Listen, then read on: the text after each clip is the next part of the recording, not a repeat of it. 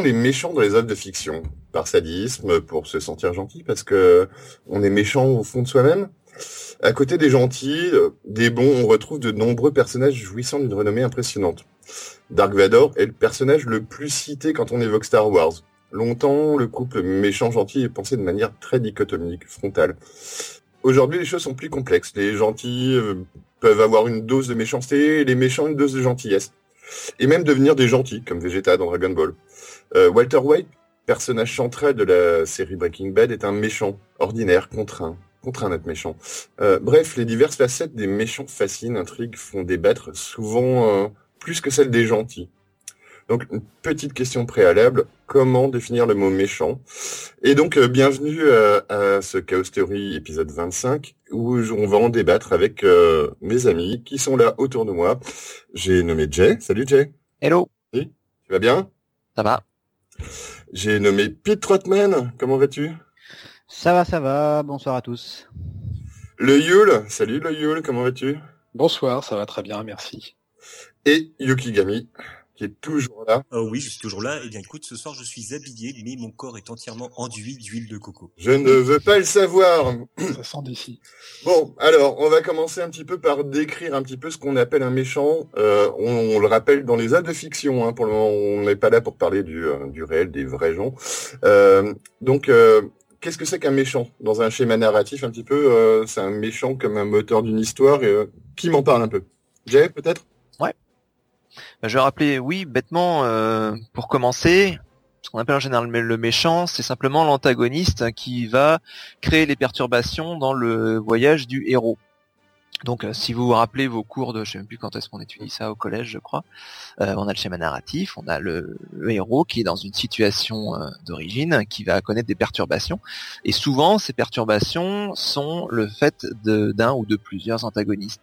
Et c'est ça qu'on va c'est ça globalement un méchant, euh, la plupart du temps, c'est simplement l'antagoniste du héros, le personnage. Voilà, c'est quelqu'un qui va aller contre lui. Voilà. C'est ça, qui va s'opposer, qui va mettre des barrières, et donc qui vont qui vont euh, provoquer des péripéties, des péripéties et rendre l'histoire intéressante, tout simplement. Très bien. Alors, euh, donc comment on peut le définir le méchant Peut-être euh, par son comportement, parce qu'il a un comportement immoral euh, par rapport à la morale qu'on a à un moment ou à un endroit? Bah le, le méchant en fait, il est propre à son, il est propre à une société. C'est-à-dire qu'il y a des méchants, euh, je pense, euh, justement on parlait de l'école tout à l'heure, euh, en histoire on étudie le prince de Machiavel, ça a donné l'adjectif machiavélique. Alors le prince c'est un bouquin qu'a écrit Machiavel, c'est un type qui travaillait à la cour des, des Médicis au XVIe siècle, et bah à l'époque il était tout sauf méchant quoi. Enfin quand on lit les traités de l'époque c'est juste un administrateur qu'a écrit un bouquin donc le prince c'est juste comment être un gouvernant. Donc bah si tu dois être méchant pour être un gouvernant et que ça fonctionne, euh, tu seras méchant. Mais c'est la lecture qu'on en a aujourd'hui. Et ce qui est marrant, c'est que bah, dans toutes les grandes écoles d'administration, etc., etc., pardon, c'est le bouquin de référence. Donc vraiment, le, le méchant, voilà, c'est un moteur d'une histoire, de l'histoire et il participe justement à ce schéma narratif où on a besoin de se trouver des méchants, tout simplement. Mais ouais, dans, dans, dans ce bouquin-là, pour ceux qui l'ont pas lu, en quoi on le trouve méchant maintenant? Bah, on, on, le trouve méchant dans le sens où c'est euh, tu, tu agis en fonction des autres et pas en fonction de ce que tu es. Par exemple, on dit euh, il y a tout le, le délire de euh, voilà afficher euh, ton euh, ta religiosité en public parce que c'est ce qui c'est ce qui se fait. Le prince dit à Laurent le Magnifique qui dirigeait Florence à l'époque, bon bah que tu crois en quelque chose ou pas. la ville. Florence la ville, ouais, parce que euh, non, sa nana, elle, s'appelait Catherine, je crois, hein, de mémoire. C'est à vérifier. Le mec, hein. le mec connaît le nom de la nana de Machiavel, hein ça vous embouche un coin quand même. Oh non, c'est à vérifier. Hein. Non, en, en, fait, voilà, le truc, c'est euh, t'es en représentation. Et si la représentation doit être immorale ou tu dois trouver cette représentation immorale, c'est pas grave dès l'instant où c'est pour faire le job.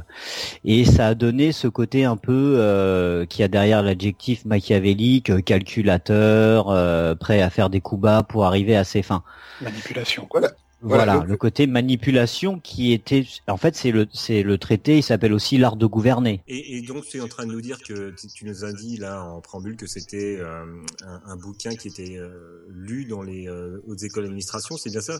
C'est-à-dire que euh, tu es en train de nous dire que les classes dirigeantes euh, prennent pour exemple donc le euh, le prince de Machiavel pour diriger. C'est, bah, alors, ils prennent pas que ça, hein, je pense. Enfin, hein. mais ça, ça fait partie, bah, maîtriser l'opinion, euh, tâter un petit peu l'état de l'opinion sur un sujet. euh, et, et en fait, ce bouquin de, du prince de Machiavel, il est sorti à la Renaissance où on redécouvre les, les auteurs antiques, euh, donc euh, d'Occident, mais aussi d'Orient. Et c'est l'époque où on redécouvre l'art de la guerre de Sun Tzu. Ouais, Et euh, l'art de la guerre de Sun Tzu, ça pourrait s'appeler euh, comment ne pas faire la guerre euh, quand on est un chef d'État en fait. Voilà, donc un, un des premiers points en fait, c'est que un un des points des méchants, c'est qu'il est manipulateur en fait. C'est ça. Voilà. c'est le- qu'il a un comportement qui est pas que nous on trouve pas moral ou que on trouve pas moral à une certaine époque, mais c'est un des un, un des premiers points. Voilà, le, le méchant comme tel qu'on peut le décrire, ça va être quelqu'un qui va être euh, euh, manipulateur et av- avec un comportement qui va être un peu relativement immoral. Un autre point qu'on peut peut-être trouver euh, chez les méchants, un peu classiquement dans les euh, dans les œuvres de fiction, ça va être le traître. C'est la, la personne en qui on a confiance au début et et bah, qui va aller nous donner un petit coup de couteau dans le dos. Vous avez des exemples un petit peu là-dessus? Oui, alors après, est-ce que c'est une bonne idée de les dire si les gens n'ont pas vu les œuvres? C'est une autre question. Euh, ben, je, sens, je peux citer l'œuvre, en tout cas, sans citer le méchant. Euh, personnellement, j'ai joué à Persona 4, un jeu vidéo sur PlayStation 2 de la série des Shin Megami Tensei. Et euh, le, le méchant est un bon exemple de traître. C'est un personnage lambda en qui tu... Qui, Donc, si la- si personne avait joué- hein. si, si personne avait joué au jeu, de toute façon, tu peux donner le nom parce que maintenant ils savent qu'il y a un traître. hein. Voilà, tout à fait. Bah, écoute, euh, dans, dans le domaine du jeu vidéo encore, hein, euh, le premier Resident Evil, euh, je pense que tous ceux qui l'ont fait sont restés sur le cul en s'apercevant que Albert Wesker, quand même, en fait, notre bon vieux Albert, qu'on était super content de trouver dans les couloirs, parce qu'on se sentait un peu seul dans le manoir, en effet, était, en fait le grand traître de, euh, du jeu. Mais donc voilà, les traîtres, on les retrouve, on les retrouve dans 24 heures, je crois aussi. Euh, Ouais, tout à fait. Bah, dans, dans, dans 24, en fait, c'est un schéma qui, qui revient de plus en plus, c'est-à-dire que euh, et puis c'est c'est ce traître euh, qui est d'autant plus spectaculaire qu'il est au contact du héros pendant euh, les 24 épisodes, 24 épisodes, pardon, et au final, il s'avère que le méchant, c'est euh, le meilleur pote de Jack Bauer. Alors, je dirais pas dans quelle saison, il y en a neuf, donc comme ça, ça laissera le suspense. En fait, c'est dans toutes, mais ça, ça donne ce petit côté, le, le traître, euh, le méchant qui arrive à, à œuvrer aux côtés du, du gentil. Et c'est quelque chose qui marche très très bien, euh, en tout cas auprès du, du grand public et que les gens aiment. Voilà, donc un deuxième ingrédient du, euh, du bon méchant entre guillemets dans les euh, dans les œuvres de fiction, ça va être euh, le traître. Quoi. Euh, on a on a une un, un troisième un- une troisième possibilité, c'est que c'est quelqu'un qui s'oppose à l'ordre à l'ordre établi en fait, qui qui est pas d'accord, qui euh, qui va être euh, le un fauteur de trouble en quelque, en quelque sorte. Vous avez des idées là-dessus? Pas forcément d'exemple particulier. La plupart des méchants en général, euh, soit fait, Voilà. enfin, on en font, peuvent en faire partie.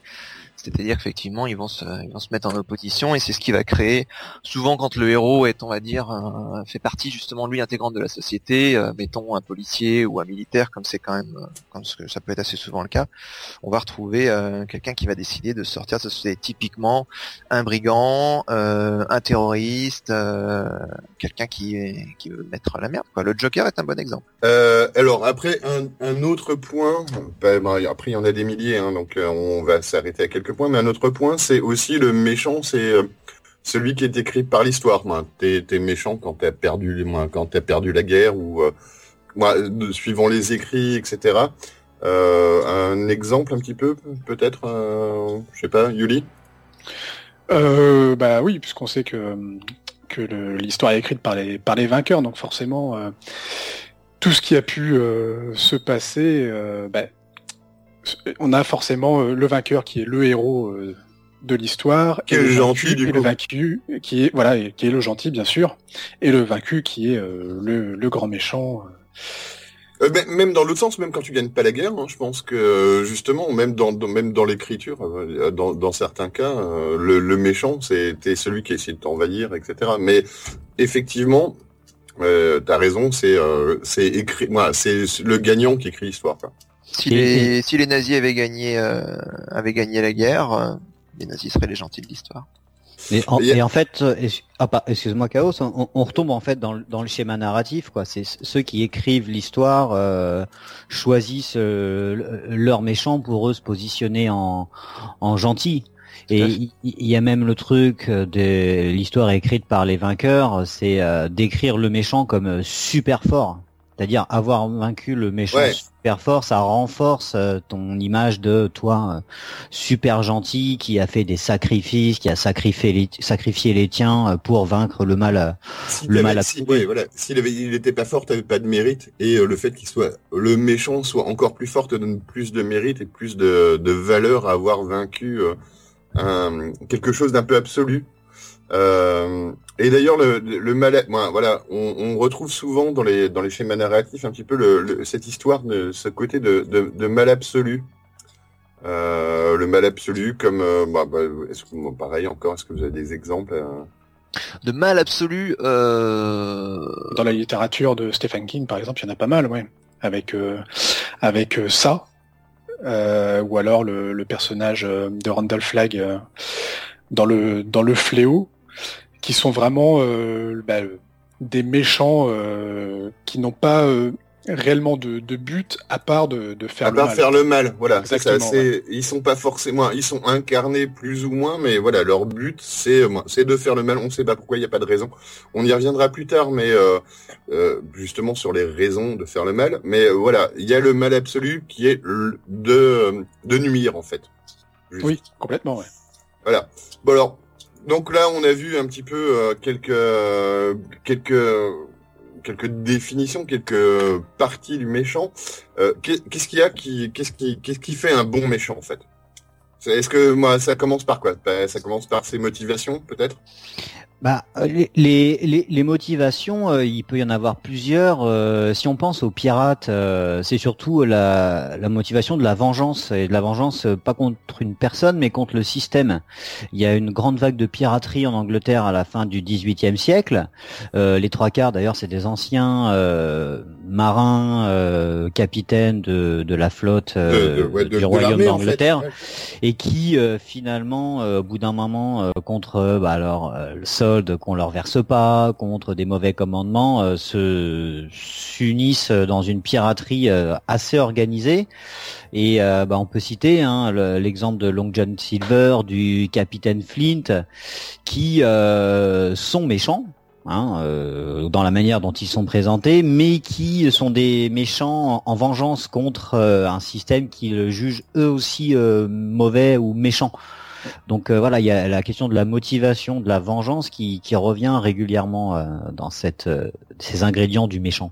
c'est marrant parce que le capitaine Nemo rentrerait dans ta définition du coup. Bah, on retrouve, on retrouve les opposants du système euh, établi, quoi, tout simplement. C'est les gens qui. euh, alors après, c'est la motivation première, mais là, dans le cas des pirates, par exemple, c'est plus la, la recherche aussi du, de butin, en tout cas pour pour euh, pour les marins qui les accompagnent. Et Voilà, c'est ça. Tu, citais le capitaine Nemo, mais il me semble que dans le, le bouquin d'origine, c'est euh, voilà, c'est pas le capitaine Nemo de 20 milieux les de Disney, quoi. C'est euh, c'est un personnage qui est quand même beaucoup plus sombre.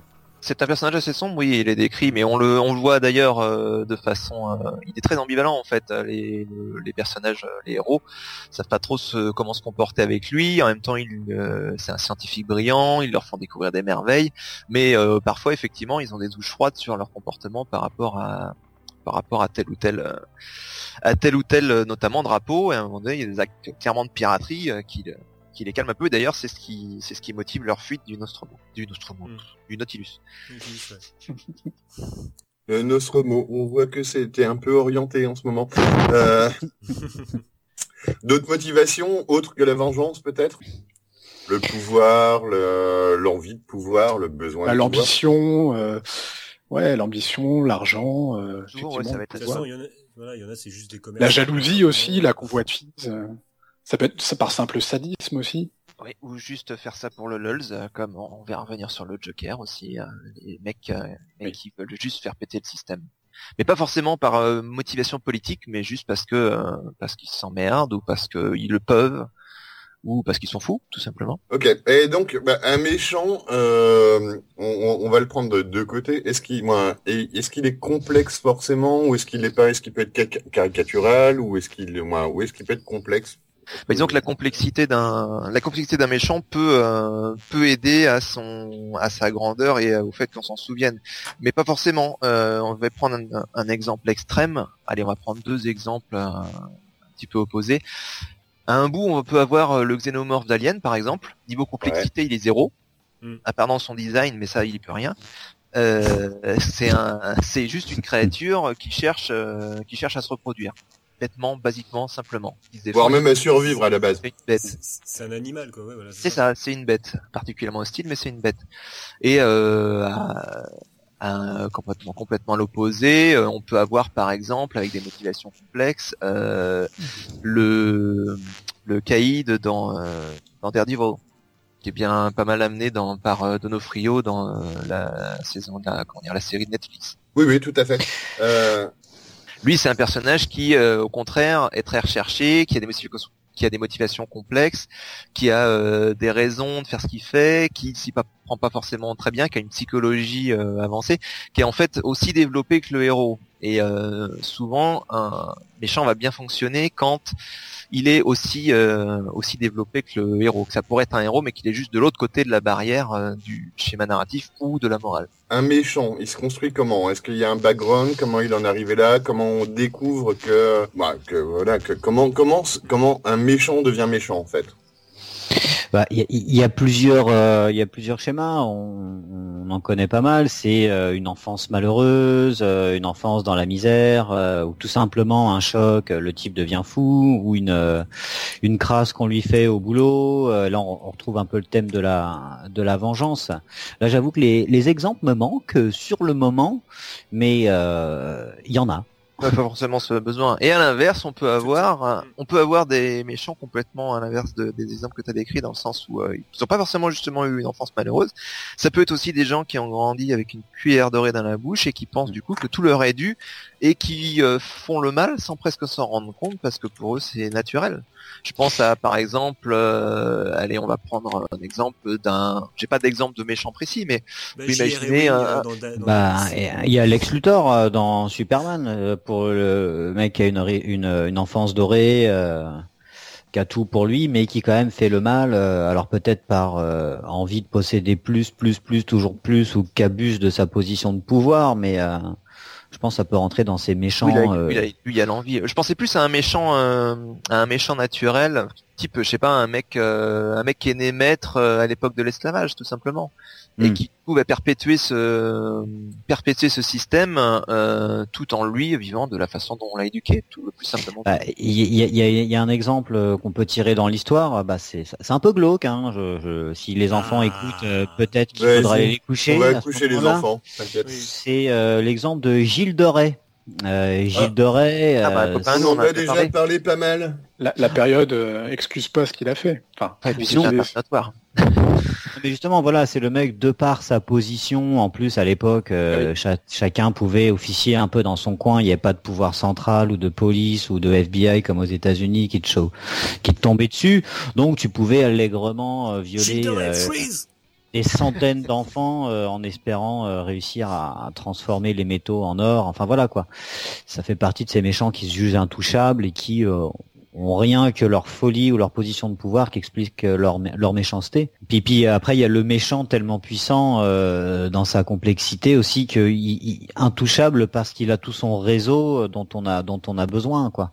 C'est-à-dire que sans prendre au méchant, sans prendre à ses potes, euh, qui risquent de devenir euh, encore plus euh, fidèles alliés du, du méchant et qu'on se voit retourner contre nous, quoi. Ouais. Très bien. Bon, un donc un, un autre ingrédient qui peut faire un, un, mé... un méchant. On est en train de te perdre.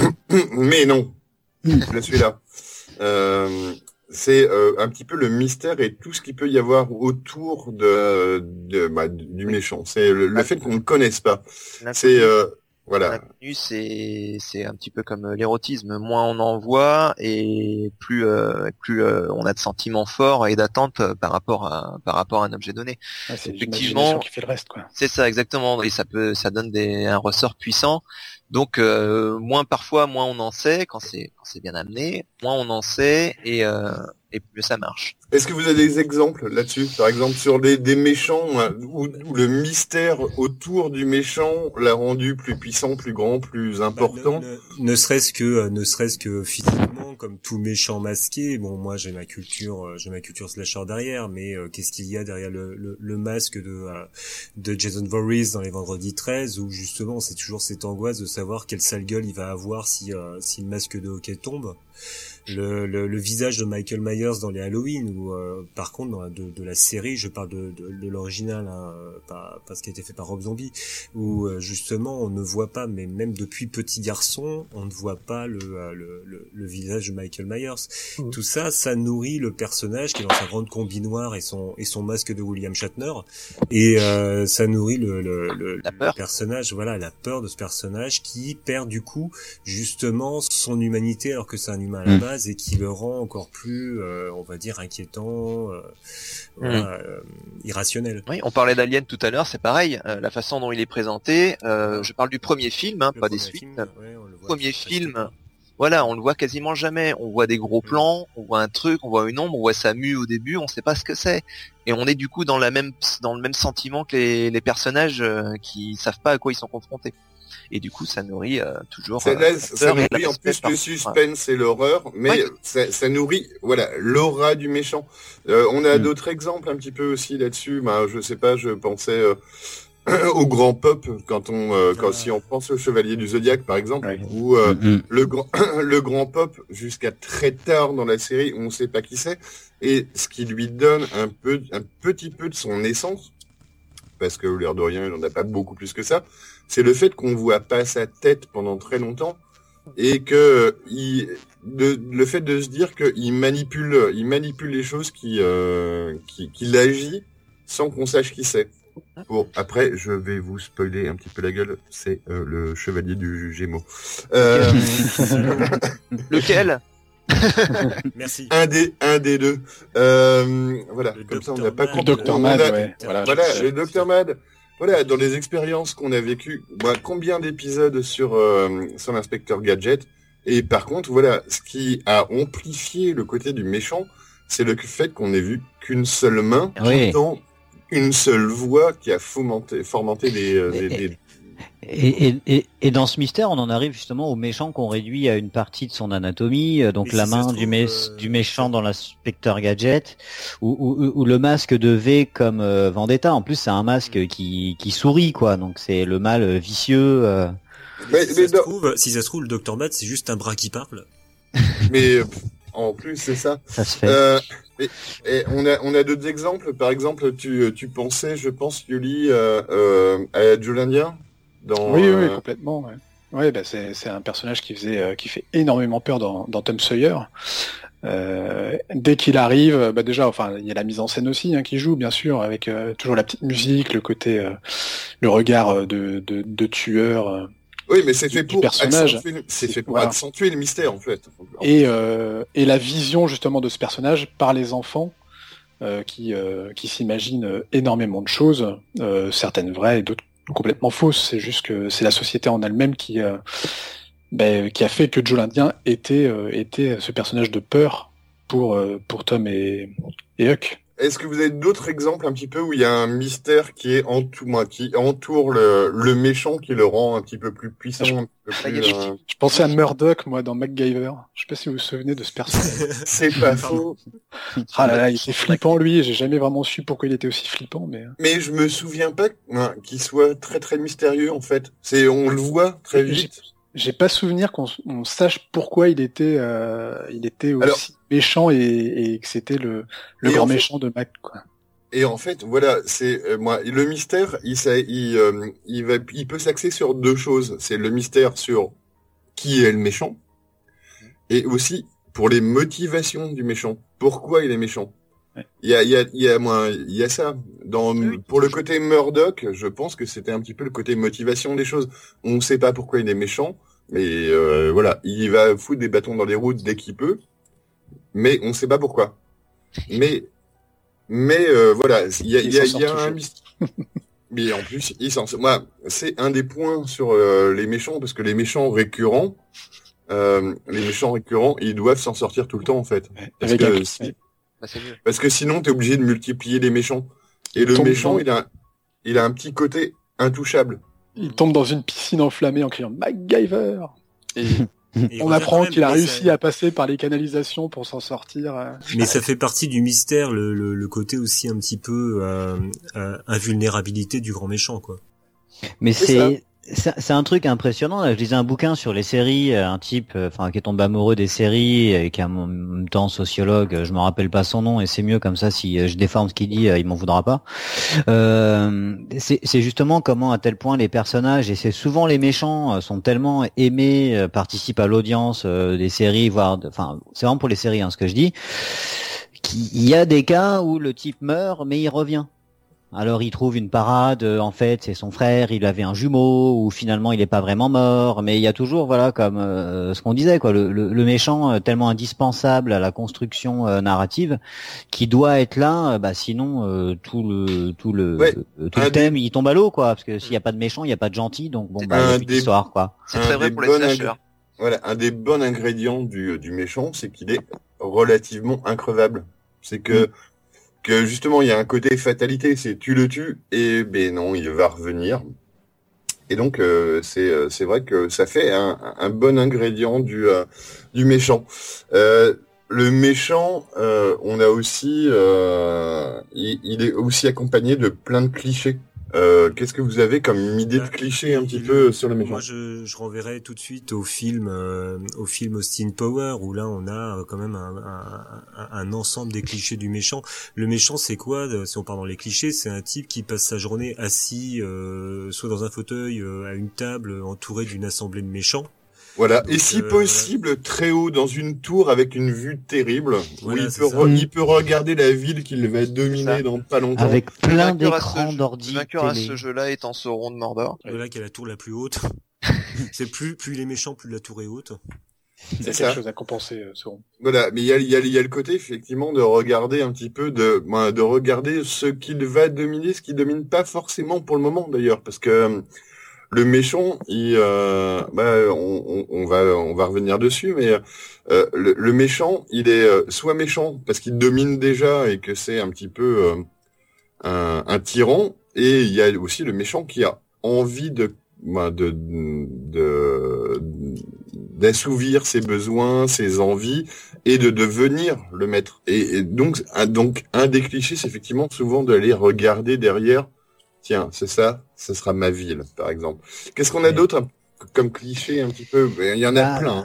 Il y a, y a aussi, euh, je pense que c'est, euh, on n'est pas là pour parler de ce que j'aime, mais peut-être mon film préféré, quoi, Usual Suspect, où justement euh, le personnage principal, quasiment, c'est Kaiser Soze.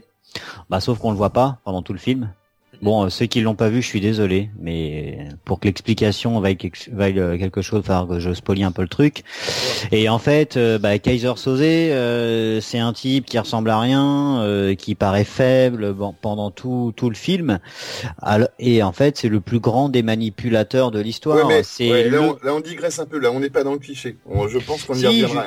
C'est ah, en fait, là où je veux en venir, c'est le méchant qui justement se débarrasse de tous ces clichés du méchant en toute conscience. En tout cas, c'est mon point de vue euh, sur ce méchant-là, pour justement euh, ne pas se faire repérer. Donc c'est justement qu'il a conscience qu'un méchant, il a ses clichés euh, d'exposer sa barbarie, son. Et c'est ça. Il y a une mise en abîme du méchant parce que il se débarrasse de tous ses oripeaux pour passer inaperçu, mais il crée un personnage qui lui accumule les clichés de méchant justement. Voilà, il condense tous les clichés de méchants sur un, personnage imaginaire euh, qui veut le pour le pour qu'on se détourne de lui. Et justement, les clichés, euh, le Kaiser Soze imaginaire, il les a tous euh, puissance 12, quoi. Mmh. C'est vrai, c'est vrai. Mais là, on est on est pas très peu loin. Qu'est-ce qu'on a d'autre comme comme cliché du méchant? Pour moi, moi, je, je, je sais pas. Le premier truc auquel je pense quand je pense à un méchant, c'est c'est peut-être très personnel mais je le vois avec un gros cigare à la main. voilà, vraiment euh, un barreau. Là, euh. c'est- parce que tu as été élevé en lisant Pif Gadget et où le méchant Pif Gadget c'était le mec avec le chapeau haute forme, mais le cigare c'était le salaud de riche. Peut-être. Tout le monde n'a pas eu la chance d'avoir des parents communistes. Voilà, c'est exactement ça. ça, mais, mais qu'est-ce qu'il y a d'autre comme cliché? On a quoi Le on... rire, on a le le- rire du méchant. Oui, le rire. voilà.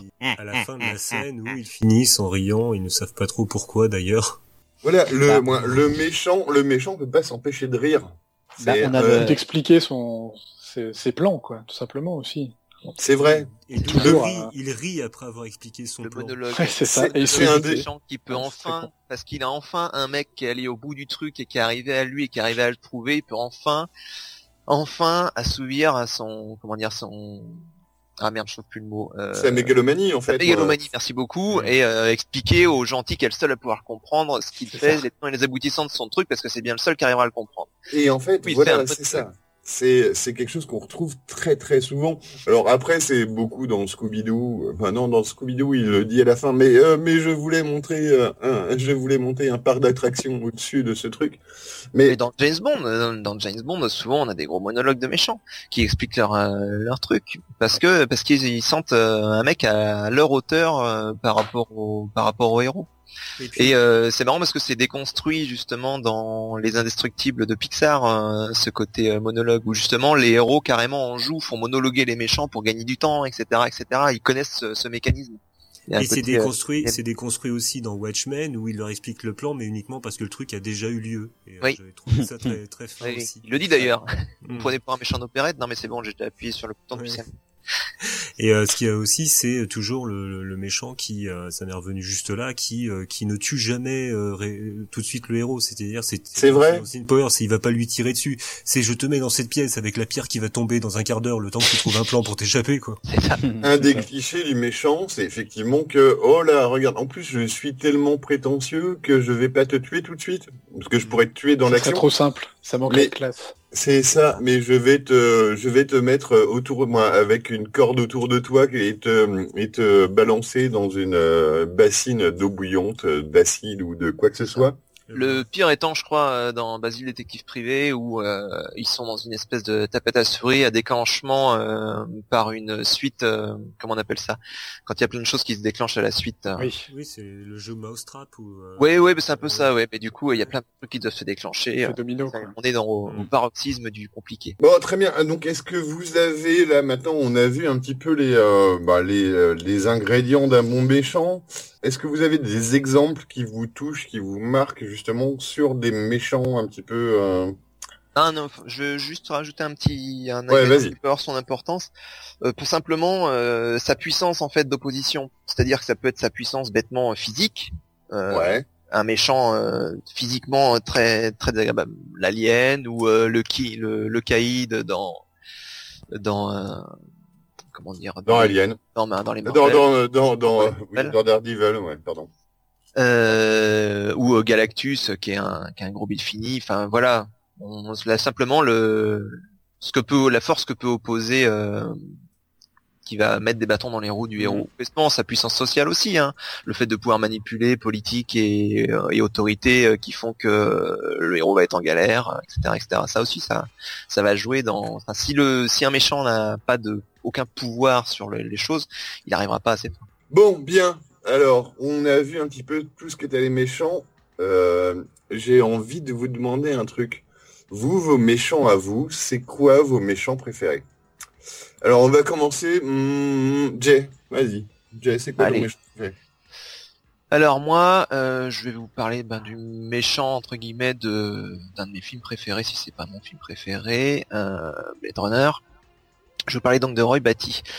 Roy Batty, c'est un répliquant, donc c'est un androïde, un robot, euh, si on peut parler comme ça, qui va, euh, qui cherche euh, tout simplement à vivre plus longtemps, parce que dans le monde de Blade Runner, les répliquants, donc les robots, sont d'une part interdits de séjour sur Terre et d'autre part ont une durée de vie très limitée.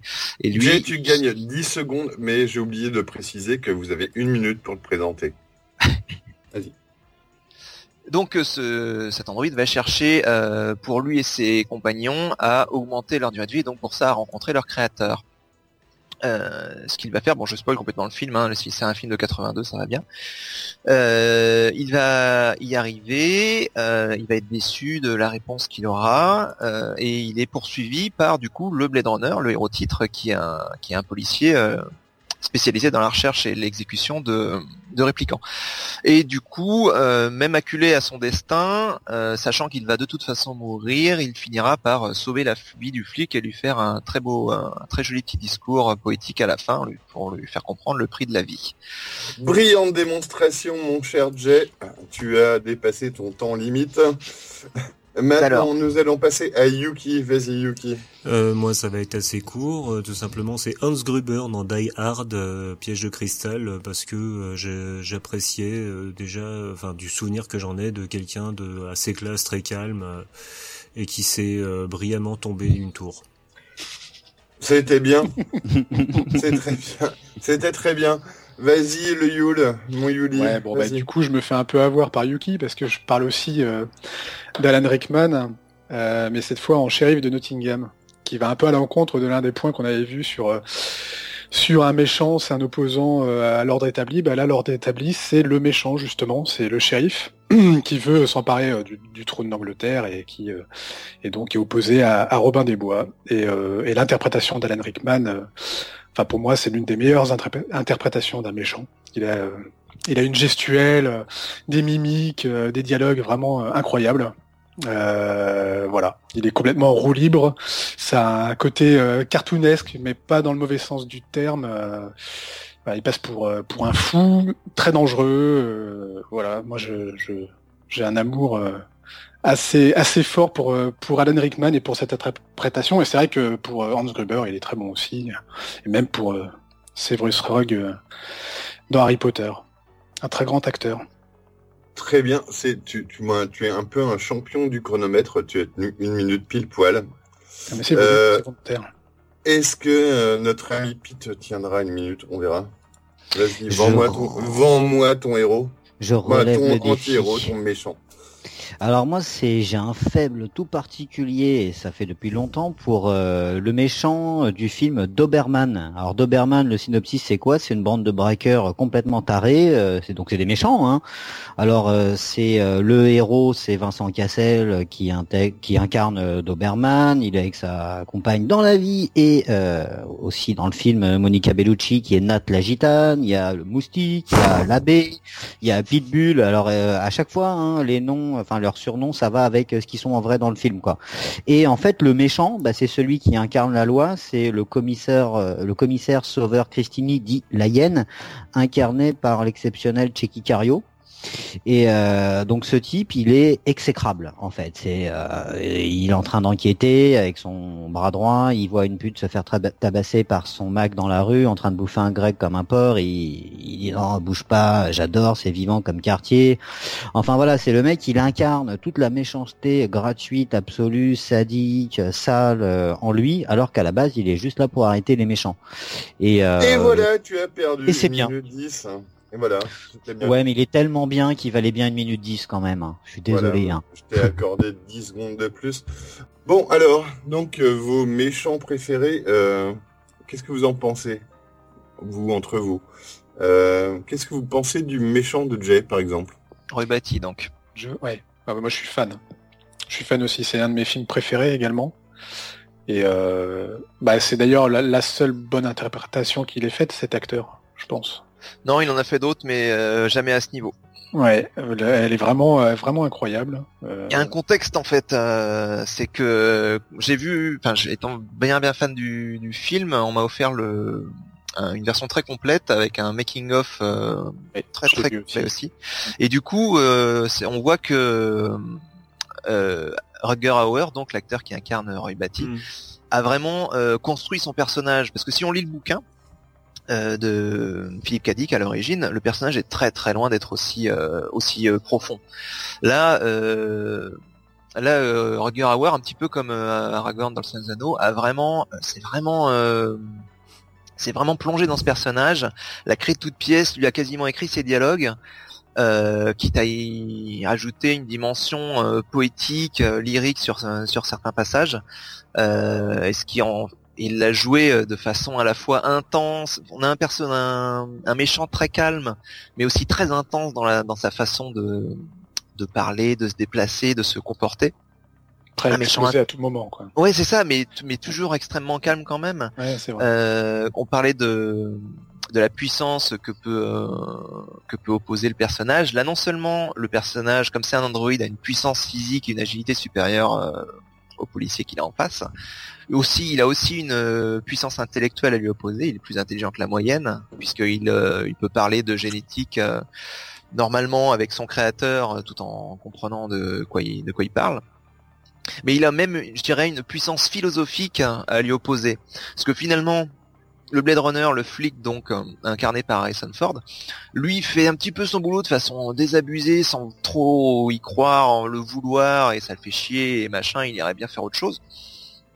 Tandis que le, le répliquant, lui, il se bat pour sa survie et pour, euh, pour pour sa liberté en fait, son droit à vivre tout simplement en tant que en tant qu'être pensant.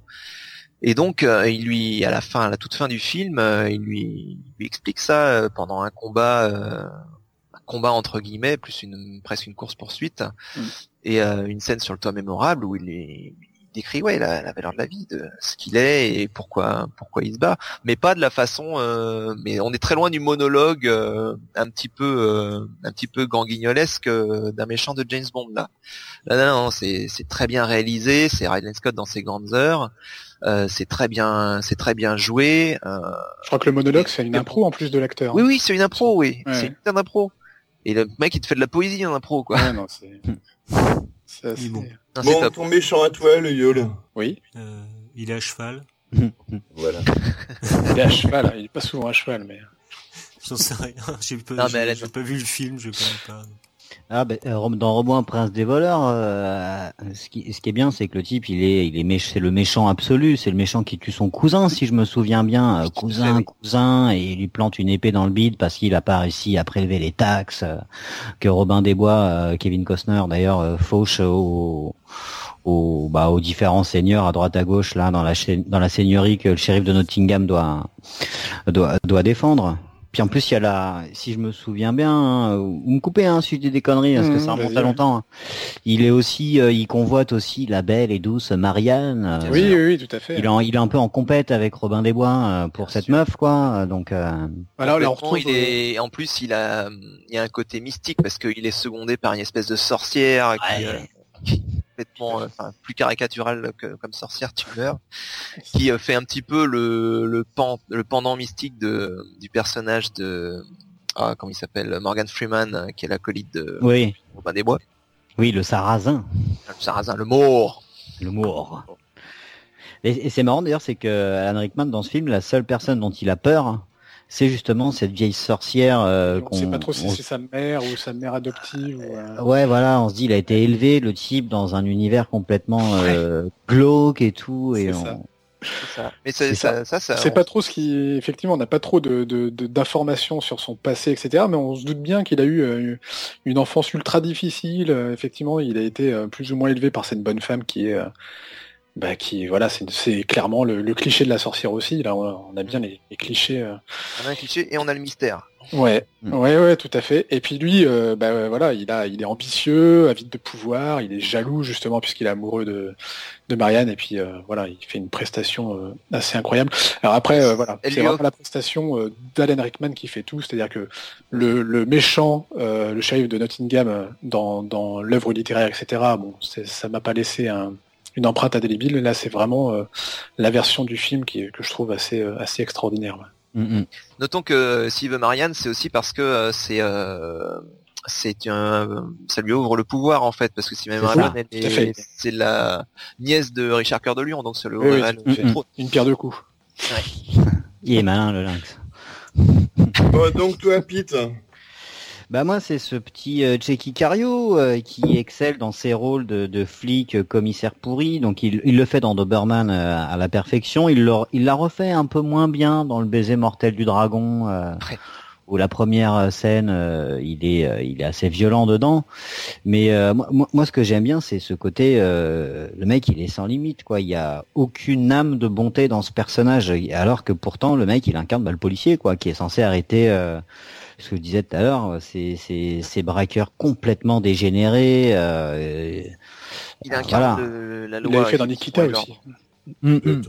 Non, pardon.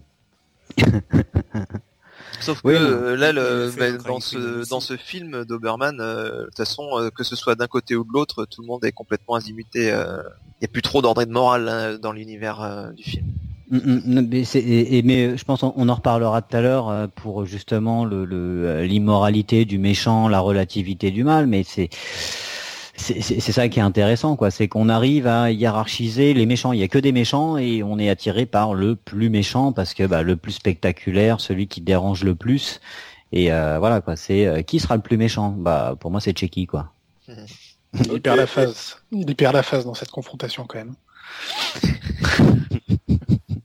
Ouais, t'es pas mal. Yuki, Oui, tu vas Ton bien méchant. oui, ça va, oui, merci. Alors, méchant. Hans Gruber, c'est ça? On, Oui, retrouve voilà, Alan. Rickman, quoi. Mm, mm. C'est ça. Bah, on notera que, que le- ce- quel que soit le- l'exemple qu'on a pris, euh, on a pris des méchants qui apparaissent au cinéma. Ouais. Et parce que parce que ça marque plus hein, au cinéma. Au cinéma, on a l'interprétation d'un- l'interprétation d'un acteur. Là, en l'occurrence, on a pris en plus des, des grandes interprétations. Et c'est parce que c'est aussi pour ça que ça marque, parce qu'on a un bon acteur qui nous fait une super prestation. On a un réalisateur en plus qui met du son et de l'image euh, agréable derrière, euh, agréable voire euh, voire virtuose selon le selon le film. Ça joue aussi à la réussite du méchant. Mm, mm. Et donc encore ce Hans Gruber où on découvrait effectivement Alan Rickman parce qu'il n'avait pas fait grand chose avant, ou du moins il n'était pas très connu. D'ailleurs, dans Die Hard 3, il me semble qu'il y a un petit petit flashback. Alors, je sais plus si c'est son Oui. frère, euh, C'est son frère. qu'incarne euh, Jeremy Irons. Gruber, ouais. Oui, tout à fait. Et il y a un flashback où on revoit justement euh, ce qui t'a marqué, euh, Yuki. Là, on revoit la chute justement où on voit les bras et la tête de Hans Gruber qui tombe de la tour. Là, c'est vraiment un truc qui fait partie de la toute la la, la série euh, Die Quoi. Vraiment. Je, je sais pas si tu l'as dit d'ailleurs, mais il me semble que dans la- au moment de la réalisation, euh, il n'avait pas prévenu Alan Rickman euh, du moment où il allait le lâcher justement pour que son sa, son visage affiche l'émotion vraiment de la chute. c'est ça. Mm. du coup, Tu l'as dit ou pas Puis, puis il On l'a pas dit, mais je, je me demande si Yuki ne l'a pas déjà dit euh, dans un précédent podcast. Ah d'accord. c'est possible, je dis beaucoup de choses. Donc en plus, euh, il est même pas doublé Alan, Alan Rickman quand il tombe d'un immeuble. Faut quand même noter la performance d'acteur. On va te balancer d'un immeuble et on va pas te dire quand. D'ailleurs, il. C'est pour ça qu'il est pas dans le 2 et le 3 en fait. Il est vraiment tombé. Non, ça, ça, ça devient glauque. Désolé. On pourra le couper au montage peut-être. Non, non, c'est bien, c'est correct, je laisse. Ça fait partie effectivement des grosses pertes de 2016. Oui, bien, donc on vient de voir avec euh, nos chers chroniqueurs donc quel était leur héros favori et aussi pourquoi ils les aimaient. Et donc là, je vous propose de faire une petite pause musicale avec, euh, bah, ça sera une surprise.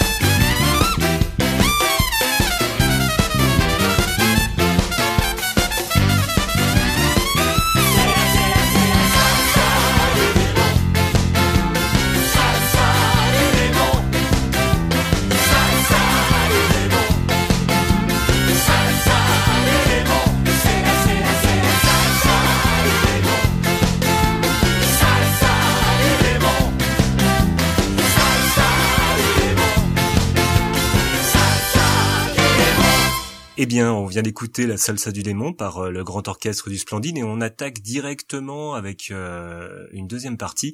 Euh, voilà, le mal, qu'est-ce que le mal? Le mal, c'est relatif. Donc, la relativité du mal, on va parler des anti-héros et des méchants qui deviennent personnages principaux. Euh, et je vous propose d'attaquer tout de suite avec euh, les méchants magnifiques, euh, c'est-à-dire ces méchants qui ont tellement de charisme qu'ils occultent les héros. Qui est-ce qui veut nous en parler? Bah, euh, on, on, peut euh, voir euh, Hannibal Lecter hein, dans le dans le Silence des agneaux, c'est-à-dire que dans la trilogie, euh, c'est Hannibal Lecter ou dans le, le dernier euh, opus Dragon Rouge, son poulain, son adorateur, on va Dragon dire. Dragon Rouge, c'est le premier d'ailleurs. Hein. Avant. Je, je, je parlais de l'ordre chronologique, mon cher, Ska- Pardon, mon cher excuse-moi. Chaos, qui, non mais qui fait bien de rappeler justement que tout ça est tiré de bouquins, hein, qu'on parle de la- d'adaptation cinématographique. Et donc oui, Anthony Hopkins, Hannibal Lecter, euh, en fait, voyez, vous remarquez que je me concentre sur Hannibal Lecter en tant qu'Anthony Hopkins, c'est pas euh, Ralph Fiennes, il me semble, dans Dragon. Rouge. Fiennes, Fiennes, Fiennes. Mais c'est pas lui qui joue, euh, il joue son, c'est il joue le poulain, euh, Ralph Fiennes, C'est ça, voilà. Il joue le, il joue le poulain, enfin il joue le méchant du, du film. Et bah, Hannibal Lecter, oui, occulte les héros à tel point qu'il y a une, euh, une série qui s'appelle Hannibal, hein, qui, Qui excellentissime. excellentissime en trois saisons, euh, ouais. Avec euh, Matt Mikkelsen en, en Hannibal Lecter, en, en Hannibal Lecter, pardon, euh, je bafouille, euh, c'est l'émotion. Euh, grand acteur également, ouais, qui, bah, qui incarne Hannibal Lecter, mais pff, à la, à la, à la, à la perfection, quoi. Et voilà, pour moi, c'est vraiment l'exemple type, quoi. C'est quand euh, bah, vous avez un héros déjà pour les films qui est le personnage principal et qui en plus se retrouve ensuite euh, à avoir son nom en titre de série. euh, je trouve que ça incarne bien euh, ce thème du méchant qui occulte les héros. Excusez-moi, j'étais un peu long, non, hein, quand même. Non hein, mais, mais- mais Non, en ça plus, va, ça passe, c'est déjà correct. dans l'écriture en plus. C'est, euh, voilà, il, il est là pour dépasser les, euh, les enquêteurs. Voilà, et puis ça, ça réunit tout quoi. Dans l'écriture, on sent qu'on a écrit le l'histoire pour lui. Euh, bah, L'acteur qui l'incarne, on en parlait juste avant euh, sur nos petits héros favoris. euh, Anthony Hopkins, c'est quand même euh, la gueule de méchant. On le disait aussi avec les, on va dire les- l'équipement, la, la gueule du méchant, les clichés, euh, voilà, des, des méchants. Anthony Hopkins, c'est la gueule du méchant, quoi. Comme Alan Rickman euh, a joué beaucoup de méchants, Anthony Hopkins, euh, les rôles de gentils, euh, c'est pas les plus aboutis, quoi. Non, il y a plein d'acteurs comme ça. On, revient aussi sur le principe du, du machiavélisme euh, où t'as, euh, il manipule complètement euh, Clarice Starling pour la faire aller euh, Mm, mm. là où il veut, quoi. Alors qu'à l'origine, c'est elle qui euh, est censée tirer des infos. Exactement. ouais. C'est ça, ouais. C'est ça qui est grandiose. Et puis on, on le retrouve aussi dans le un film euh, qui a fait beaucoup moins de bruit qui s'appelle La Faille. Et c'est un truc excellent, c'est-à-dire que le type tue quelqu'un, Oui. euh, il, il arrive à se faire rejuger. Enfin, en fait, ouais, il arrive à ne pas être euh, inculpé et il déclare ensuite à tout le monde, ouais, c'est moi qui ai fait le coup. Et le type, il va te chercher le truc. euh, bah, on peut pas être jugé deux fois pour la même chose. Et il y a toute une histoire comme ça où il arrive à manipuler, euh, je sais plus quel acteur, euh, c'est un bambin américain, je me rappelle plus son nom, hein, il est sûrement très bon mais je le connais pas bien. Il, bah, qui galère quoi, et tu vois le, le- méchant qui est au-delà de tout intellectuellement euh, euh, par manipulation au-dessus du gentil quoi. Le, méchant, le gentil passe pour un con en fait, c'est c'est ça qui est, qui est grandiose. Ce, ce méchant justement qui va se, euh, se livrer lui-même parce que ça fait partie de son plan, ça, ça nous rappelle un autre film, ça nous rappelle Seven. Ah oui, on peut parler de Seven euh, si tu veux. Effectivement, euh, Kevin Spacey, encore un encore un acteur euh, qui commence à être abonné au rôle de méchant, qui a pas fait que ça, voit- mais qui Qu'on voit pas du tout pendant tout le film, à part, euh, à part les, les, les, Non. les- la 30 dernières minutes, quoi. Non, déjà il y a énormément de mystères autour de autour du Mm. tueur, parce qu'au départ c'est deux flics qui mènent une enquête. Euh, à part le fait que euh, le mec suit les sept péchés capitaux, euh, ils sont dans euh, ils sont dans le vent complet, euh, ils savent pas spécialement où ils vont. Et effectivement ils sont bien bien menés en bateau. Et on a encore effectivement cet exemple, euh, non seulement de méchants qui qui marchent au départ par son mystère, mais euh, aussi par euh, le côté euh, grandiloquent de son œuvre euh, entre guillemets. Et il est abonné à ça d'ailleurs, David Fincher, euh, puisqu'il a fait Zodiac juste après, qui est à peu près le Mm. même genre de, Mm, mm. de film où tu suis. euh, bah, là, c'est deux, deux, deux journalistes, il me semble, qui suivent justement euh, un petit peu la trace d'un d'un tueur en série également, euh, le- le Zodiac. Euh, voilà. Enfin, je me, je Oui, me trompe peut-être, ça fait longtemps que je l'ai ouais. pas vu, mais Non, euh, c'est ça, c'est issu le tueur du Zodiac, qui est une vraie affaire Mm. euh, qui a vraiment, enfin, c'est inspiré de faits réels. Hein, c'est oui, oui, oui, voilà. Ouais, Alors Seven, c'est complètement euh, inventé, mais euh, oui, c'est fictif. Oui. Euh, maintenant, dans la dans la culture populaire, euh, on va dire bon, euh, Seven, Zodiac, c'est la culture populaire, mais c'est-à-dire dans dans une culture un peu plus de masse, un peu plus éloignée du euh, du film de genre euh, euh, policier, euh, un peu hardcore. Euh, on a eu un exemple il y a peu de temps qui est euh, Suicide Squad. Oui. Euh, Suicide Euh, Squad, oui. Non, ça c'est. Là, on n'est pas dans le méchant magnifique que culte de l'héros, puisque les méchants sont les héros. oui, c'est vrai. On en parlera juste après. On. Et ben moi je vais en- bah, voilà. Et donc est-ce que euh, du coup parce que j'ai un peu peur de me faire recaler maintenant euh, est-ce qu'on peut parler parce que quand on parle de méchants magnifiques qui occultent les héros là il y a pas vraiment euh, il y a pas vraiment de héros. Euh, il y a euh, les slashers euh, slashers où on a une héroïfication en fait du du, du méchant. Un slasher de base je rappelle ce que c'est. Ce sont les films d'horreur qui ont fait grand bruit enfin qui ont surtout fait parler d'eux dans les années 80, c'est Jason Voorhees dans Vendredi 13, c'est Michael Myers dans Halloween, euh, etc. Où on a un, un- un- donc un, un grand boogeyman, un, grand méchant qui va euh, défourailler euh, joyeusement euh, à coups de machette ou autres euh, éléments contondants des jeunes qui ne pensent qu'à forniquer et à fumer les joints. Et euh, donc généralement ces films commencent où le personnage où le, le, le le, le, le grand méchant euh, est un grand méchant lambda et où, où le personnage principal ça va surtout être la final girl. Euh, c'est-à-dire le, le, personnage un peu plus pur que les autres qui va survivre. Et plus on avance dans les numéros plus le personnage principal plus quasiment le héros ça va être le grand méchant euh, je donnerai comme exemple les griffes de la nuit euh, Nightmare on Elm Street où euh, Freddy Krueger euh, passe du euh, du, du boogeyman qui, qui va s'en prendre à Johnny Depp au pratiquement le personnage principal complètement magnifié qui va faire ça va, être, ça va devenir à la fin le Freddy Show, le Jason Show, etc. Mais ouais, les, les, les titres portent le nom du, du méchant, encore une fois. hein. Tout à, tout à fait, on est parti de euh, vendredi 13 et je crois que le dernier devait s'appeler Jason 10 ou quelque chose comme ça. C'était euh, Il y a eu un Jason X. oui Jason X qui était Jason 10, Jason dans l'espace. C'est ça. Oh la vache.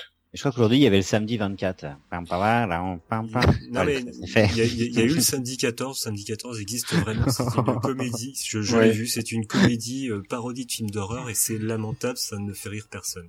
mais le plus connu des connus, c'est qui? Dans dans, Dans- dans les euh, dans les slashers? Non, pas dans les slashers, en général, dans les méchants magnifiques. Ah oui, pardon, autant pour moi. Le, le ouais. Voilà.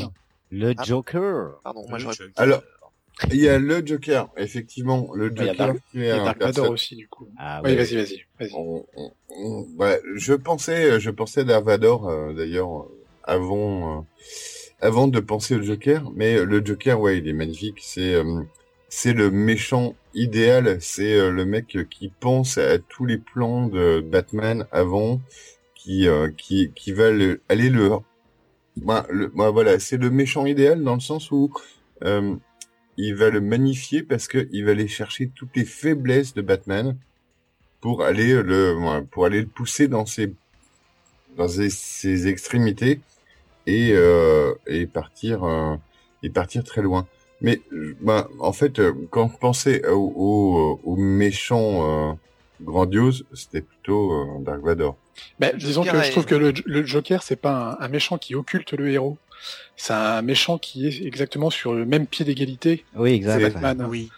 Alors que Dark Vador, on- enfin voilà, te- clairement, euh, quand tu penses euh, Star Wars, tu penses pas euh, Obi-Wan Kenobi, tu penses pas euh, Luke Skywalker, tu penses Dark Vador euh, directement. quoi. C'est le premier personnage qui t'arrive euh, en tête parce que justement, il est, euh, il est omniprésent, il est.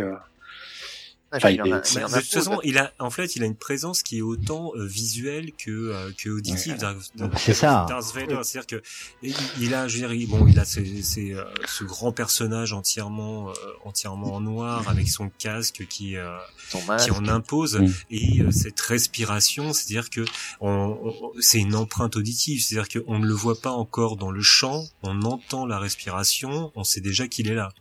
Mm. Il occupe complètement l'écran et, euh, et il occupe complètement, enfin, il est extrêmement présent, même, euh, même s'il Et c'est- euh, ouais, c'est un, truc qui est assez profond euh, dans les dans les mentalités, c'est que je pense que tout le monde a déjà essayé, soit entre potes, euh, franchement à n'importe quel âge, je pense que les mômes ils le font dès le CM2, à, à- à essayer d'imiter la voix de Dark Vador. Ah bah, et puis c'est, c'est le seul. Moi, je le faisais c'est- très bien sans ça. hein. Et puis c'est, c'est le seul moment où les asthmatiques euh, ont leur moment de gloire, quoi. voilà. Je crois qu'il y a un congrès tous les ans, hein, des, Des asthmatiques? des Dark malgré eux quoi. Je, je voudrais juste revenir un tout petit peu sur le sur le Joker, juste revenir un tout petit peu sur le Joker simplement parce que je trouve que ce qu'il a aussi en plus dans la série des Batman, c'est que c'est complètement l'antithèse de Batman. C'est-à-dire que on a, on a, on a, on a le Batman qui est habillé tout en noir et c'est le mec euh, qui, euh, qui a euh, sa Batmobile. Enfin, tout est rangé, il a son bat ordinateur. Enfin, il a toujours l'ordinateur. C'est-à-dire, tout est extrêmement ordonné en fait chez Batman. Tandis que le Joker, c'est le chaos. C'est-à-dire que le Joker, bien sûr, euh, il est, euh, il, est réfléchi, c'est pas un abruti, mais à côté de ça, c'est le type qui va tuer quelqu'un euh, comme ça sur euh, sur un coup de tête, et c'est, c'est, on est complètement dans l'ordre contre le chaos. Et puis il a, il a ça aussi pour lui, c'est que si beaucoup l'apprécient, c'est qu'il a cette dose euh, d'humour en fait. C'est euh, le Joker à la base dans la, dans les cartes, c'est un personnage drôle quoi. C'est un peu, euh, Oui, mais c'est l'image sur les cartes à jouer, il a l'image du bouffon dans les cours des rois et tout. Et il y a toujours une espèce de, de mise en scène comique dans le Batman de, de Tim Burton avec Jack Nicholson quand il débarque dans le resto. Mais c'est une des scènes les plus drôles. Euh, que j'ai jamais vu quoi. Tout en ayant une dose de méchanceté énorme quoi. Et ça qui est fort en fait et qui fait que bah, même les enfants quoi ils aiment bien le Joker quoi. C'est pas un héros qui choque où on se dit euh, il y a un côté malsain derrière euh, limite à censurer quoi. C'est le, le héros qu'on aime bien. Mais euh, Peut-être. Ça dépend de la l'adaptation parce que le côté malsain quand même dans, dans la trilogie de Nolan euh, oui Dark vrai. Knight il est quand même bien présent quoi c'est-à-dire Ouais, qu'il est, il a un côté drôle mais euh, mais ultra malsain quoi tu sens que le mec est bien dérangé alors que effectivement euh, dans celle de Tim Burton tu, tu vois que Bah, C'est aussi deux de, de réalisateurs euh, et deux façons de réaliser, deux époques aussi. Burton Oui. est beaucoup plus dans le cartoon, dans le dans le ah, dessin, complètement ouais et Mhm. du Mhm. coup euh, ça s'en ressent dans, son, dans sa vision qu'il a de, de du Joker. Mais il a encore été chercher euh, aussi lui aussi un acteur qui est bien spécialiste euh, des tronches de méchants, à savoir Jack Nicholson? Et c'est là où on voit vraiment qu'on est. bah, moi, je suis quand même persuadé qu'on est dans le thème euh, le méchant qui magnifique et occulte le héros, parce que justement, à deux époques différentes, deux réalisateurs en vogue choisissent euh, d'axer leur film sur ce, ce personnage du méchant. Bah, après, euh, je pense que c'est récurrent chez Batman. Pour moi, Batman a toujours, euh, c'est une série qui a toujours brillé par ses méchants justement. Oui, On se souvient Oui. beaucoup des méchants de Batman, beaucoup plus Mhm. que d'autres, je Mhm. trouve. c'est vrai. Que ce soit euh, tous les méchants, enfin beaucoup de méchants de Batman, hein, que ce soit le Pingouin, Catwoman, ils sont tous très forts, très hauts en couleur. Euh, Schwarzy en freezer, quoi. oui, Face à George Clooney. Bon, avec Jim Carrey comme le mystère. C'est ça. ça aurait pu être une bonne idée. Hein. Regarde, il a fait de très bons trucs, Jim Carrey par la suite. Il aurait pu faire un bonhomme mystère. Je pense que c'est beaucoup une direction acteur et fait- mais il l'a fait. oui oui c'est Schumacher qui a fait de la merde Oui, oui, surtout, je pense. Oui. Je rappellerai juste la scène de la batte euh, carte de crédit. Je pense qu'ils se sont lâchés même dans le dans la version avec euh, Schwarzy parce que il y a beaucoup d'humour et de second degré. Avec... Je, je pense que c'était totalement en roue libre, oui. Oui, oui, oui, c'est ça. Ils, ont- ils ont plus rien à foutre. Euh, pour pour revenir sur notre thème, donc euh, sur le- sur des méchants magnifiques, il y a certains euh, méchants qui sont qui incarnent tout simplement le, le mal absolu. Le Yul, tu voulais nous en parler? Euh, sur le mal absolu, bah euh, on l'a évoqué, il me semble tout à l'heure. euh, c'est vrai qu'il y a, des- méchants comme ça euh, qui, euh, bah, qui, sont même le, titre même des œuvres. On prend le cas bah, du fléau, par exemple, de, Stephen King. qui est incarné par ce Randall Flagg là qui a des pouvoirs un peu mystérieux et qui son but ultime c'est bah, de faire le mal autour de lui, de ravager un peu tout le monde. Et, euh, et on a plusieurs euh, plusieurs euh, méchants comme ça. Euh, donc j'avais évoqué ça aussi. On peut reprendre aussi euh, l'exemple de, dans, dans le film euh, Le cinquième élément de Luc Besson, avec l'espèce de boule qui incarne le mal absolu, euh, qui est venu euh, 5000 ans avant et qui a créé là, un peu la lune. ça m'a fait beaucoup rire ça, mais et, euh, et qui revient euh, euh, pour pour détruire la Terre. On ne sait pas trop pourquoi. Enfin, en tout cas, je me souviens pas. Parce que c'est. Hein? Parce que c'est le mal. Et Parce en fait, c'est le mal. Voilà, mais c'est ça. Mais euh, c'est marrant justement cette euh, cette euh, scénarisation passe du mal parce que le mal absolu a tellement peu d'intérêt en soi que ils ont mis un second méchant qui a fait un petit Oui, peu figure de second couteau, mais qui du coup est beaucoup plus intéressant par le personnage de euh, Jean-Baptiste Emmanuel Zorg, joué par Gary Oldman, qui Oui, lui oui, est pour oui, le vrai méchant de l'histoire. Mais on retrouve toujours des seconds couteaux un peu comme ça. euh, alors, peut-être pas pour ça qu'on a évoqué tout à l'heure, mais pour Randall Flagg, là, il y a... euh, alors, je sais plus comment ils s'appellent, les, les, ces acolytes, mais c'est c'est aussi des, des, des, des grands méchants, entre guillemets. Alors, souvent, c'est bien parce qu'ils ont peur, justement, du mal absolu, comme, comme Zorg. Mm. Euh, oui, c'est Zorg. ouais. Euh, mais, euh, mais effectivement, il faut qu'il faut qu'il y ait une incarnation de ce mal-là un peu plus euh, palpable ça. un peu plus humaine pour qu'aussi le, le lecteur ou le, le spectateur puisse euh, s'identifier entre guillemets ou au moins euh, Appréhender. appréhender voilà ce, ce, a une ce- dimension humaine, ouais, tout à fait. Et parle-nous un peu de ça parce que moi je l'ai jamais vu. Euh, cette histoire de clown maléfique, euh, c'est Ouais. visuellement c'est parlant. ouais. mais, alors euh, le clown c'est c'est pas c'est pas un clown en fait hein, c'est une espèce de bestiole venue de l'espace euh, alors c'est très moi moi j'ai j'ai un gros problème avec Stephen King hein, c'est que je trouve qu'il fait des super œuvres il écrit très très bien et tout mais c'est jamais finir correctement ses ses bouquins et euh, et donc c'est c'est c'est une espèce de sans sans spoiler trop tard bon bref Oui, oui, Euh, c'est carrément, c'est- c'est une bestiole qui vient, qui vient de l'espace et qui prend grosso modo euh, l'aspect de- d'un clown très pour attirer les, enfants tout simplement. Et il, les- leur fait peur euh, parce que le, le goût des enfants qui ont peur est, est meilleur. Quoi. D'accord. Ah ouais, fait, vraie voilà, Voilà. c'est un, c'est tout simplement un prédateur et euh, c'est- pas dans son, euh, on va dire dans sa nature de prédateur que euh, que, que c'est un méchant. Enfin, c'est c'est c'est c'est vraiment dans le euh, le mode opératoire euh, Ouais. de, de, de de la bestiole quoi. Bah, C'est par la peur qu'il a, qu'il qu'il a son pouvoir en fait. Mhm. Il euh, voilà, il arrive à vraiment à avoir un pouvoir sur les sur les enfants euh, en leur, en leur euh, en incarnant en fait ce qu'ils redoutent le plus. Et, et, et les adaptations euh, séries, machin, il y a eu une. J'ai eu une discussion comme ça avec Chaos. parce que euh, on, a l'impression que c'est Ronald McDonald euh, et qui se met à faire la tronche à des. Alors, quoi. ah, C'est- alors c'est quand même c'est quand même Tim Curry euh, qui, qui qui fait le clown quand même. oui, mais il est quand même en Ronald McDonald. Vrai que mais les mais l'effet mais l'effet il a quand même quoi. Mais c'est c'est là où on se dit c'est il y a quand même un fond le, le fond de l'histoire fonctionne puisque ce Ronald McDonald il fait quand même énormément flipper. Moi j'ai vu ça j'étais gamin. euh, oh, chez McDo j'avais peur que le truc il me bouffe quoi. Alors moi j'avais vu j'avais vu le film l'adaptation de ça euh, gamin et effectivement ça, ça m'avait fait énormément peur et j'ai- je l'ai revu euh, il y a il y a 5 Ah, 5 c'est- 6 ans et euh, c'est un, c'est un ça- téléfilm euh, ça a mal vieilli, 1990. Bah, c'est un téléfilm de Ouais. 1990. Voilà, Oui, c'est un téléfilm déjà et commence à avoir un peu de bouteille quand même. exactement. Mhm. Par contre une bonne enfin ça ça pourrait très bien être un- une réadaptation euh, qui pourrait être intéressante quoi. C'est Je en trouve. cours. Je trouve. Ah oui, Oui, c'est en cours. D'accord. Je, je confirme. Mais euh, si personne euh, n'a plus rien à ajouter sur les euh, sur donc ces, euh, ces, gr- ces grands méchants magnifiques, euh, là on va prendre le- un peu le, le, le sujet à contre-pied puisqu'on va parler donc de héros, de héros, de, de, de personnages principaux, mais qui sont totalement immoraux. Mhm. Bah Donc, hein, puisque tu fais, hum, tu veux, tu veux aussi bah moi c'est ouais je, je peux on peut prendre l'exemple c'est euh, des dans True Detective euh, bah le synopsis il est simple hein, c'est euh, des histoires enquêtes policières. Alors dans le premier on retrouve une, une nana une ado euh, accrochée à un arbre avec des serres euh, de bah de de, de cerfs de bestiaux là d'une biche quoi. Euh, sur la tête bon, je pense qu'elle a été trucidée violée donc c'est glauque quoi. Et euh, bah euh, la police locale galère et tout et puis bah ils appellent à la rescousse euh, deux flics qu'on a mis un peu au placard parce que l'un euh, un petit peu déjanté taré puis l'autre violent euh, obsédé sexuel alcoolique. Et en fait là on a une performance d'acteur déjà exceptionnelle de Matthew McConaughey et Randy Harrelson. Woody pardon Woody excusez-moi. Comme dans Toy Story c'est ça? Ouais Woody Harrelson Oui. Et euh, bah, en fait, euh, la, Et chaque épisode, alors après ça peut paraître répétitif pour les ceux qui apprécient pas le genre, mais sinon c'est jouissif pour ceux qui l'apprécient.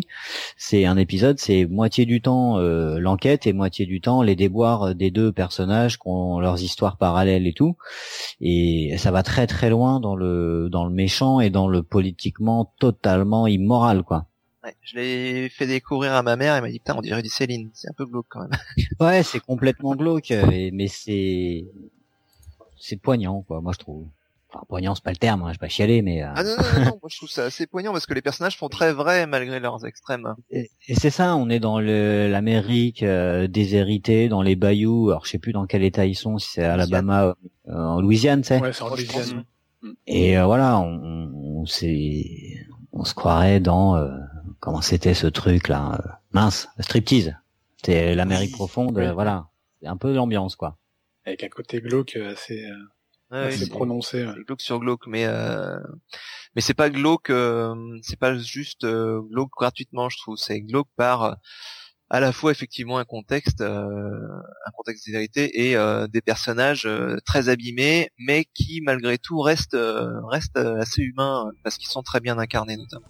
Ouais. C'est ça. Ouais. En fait, grosses prestations. ouais. Ça tient beaucoup aux acteurs. Hein. Oui, oui, Mm. complètement. Ouais, parce que la, la, la deuxième saison avec euh, Colin Farrell, Corinne Farrell, Colin Farrell pardon et Vince Vaughn, Oui. voilà, euh, elle était un petit peu euh, moins aboutie, moins suivie. Et d'ailleurs, ils sont en pourparlers pour la troisième, mais c'est pas dit que c'est pas dit qu'ils en refassent une quoi. Co- comme, C'est- comme héros euh, immoral, euh, on en a quand même des, des plus euh, Ouais. immoraux entre guillemets, je trouve, puisqu'on a euh, le personnage de Dexter qui a quand même fait Mm. une, une série qui a duré euh, sur euh, sur pas mal de saisons, Ouais. Ouais. euh, où là on, on suit euh, un peu la vie quotidienne d'un tueur en série qui est également euh, c'est c'est assez pratique. Euh, il travaille également euh, au niveau de, de- du laboratoire euh, de la criminalité de, de c'est quoi, c'est Miami, Miami? Oui, ouais, c'est ouais, Miami, Miami. oui. Miami.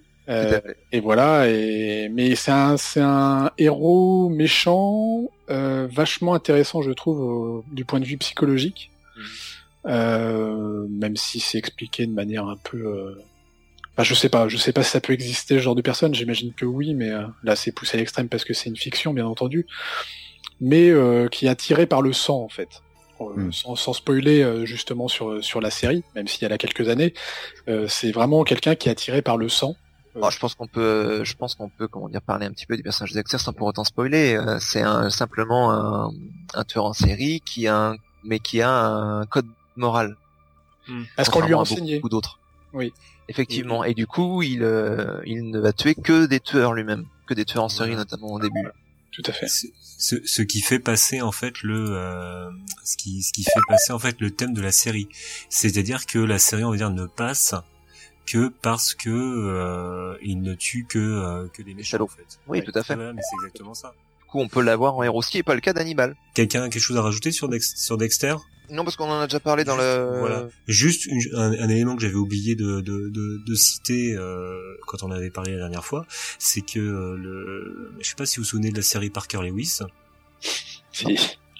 Eh bien, le le- l'auteur de l'auteur de Dexter en fait euh, est euh, l'auteur de Parker Lewis et quand on regarde bien la série, elle est un peu faite, euh, enfin pas l'auteur des bouquins, hein, le, le- le- celui qui a mis en place euh, celui qui a mis en place la série. Ouais. Et euh, en fait, quand on regarde bien, c'est euh, il y a certains éléments qui se retrouvent comme les euh, les monologues intérieurs, etc. Ce qui m'amenait à m'amuser à penser qu'en fait Dexter n'était que Parker Lewis qui avait mal euh, tourné. voilà. Donc euh, tout ça pour ça. Ouais, je suis désolé, ça a pris du temps. Euh, Et la tiens, directrice Musso, c'est qui alors, du coup?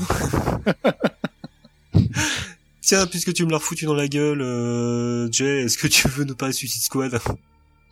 Ah oui, toi, qui fan, toi, toi- toi qui es fan de comics.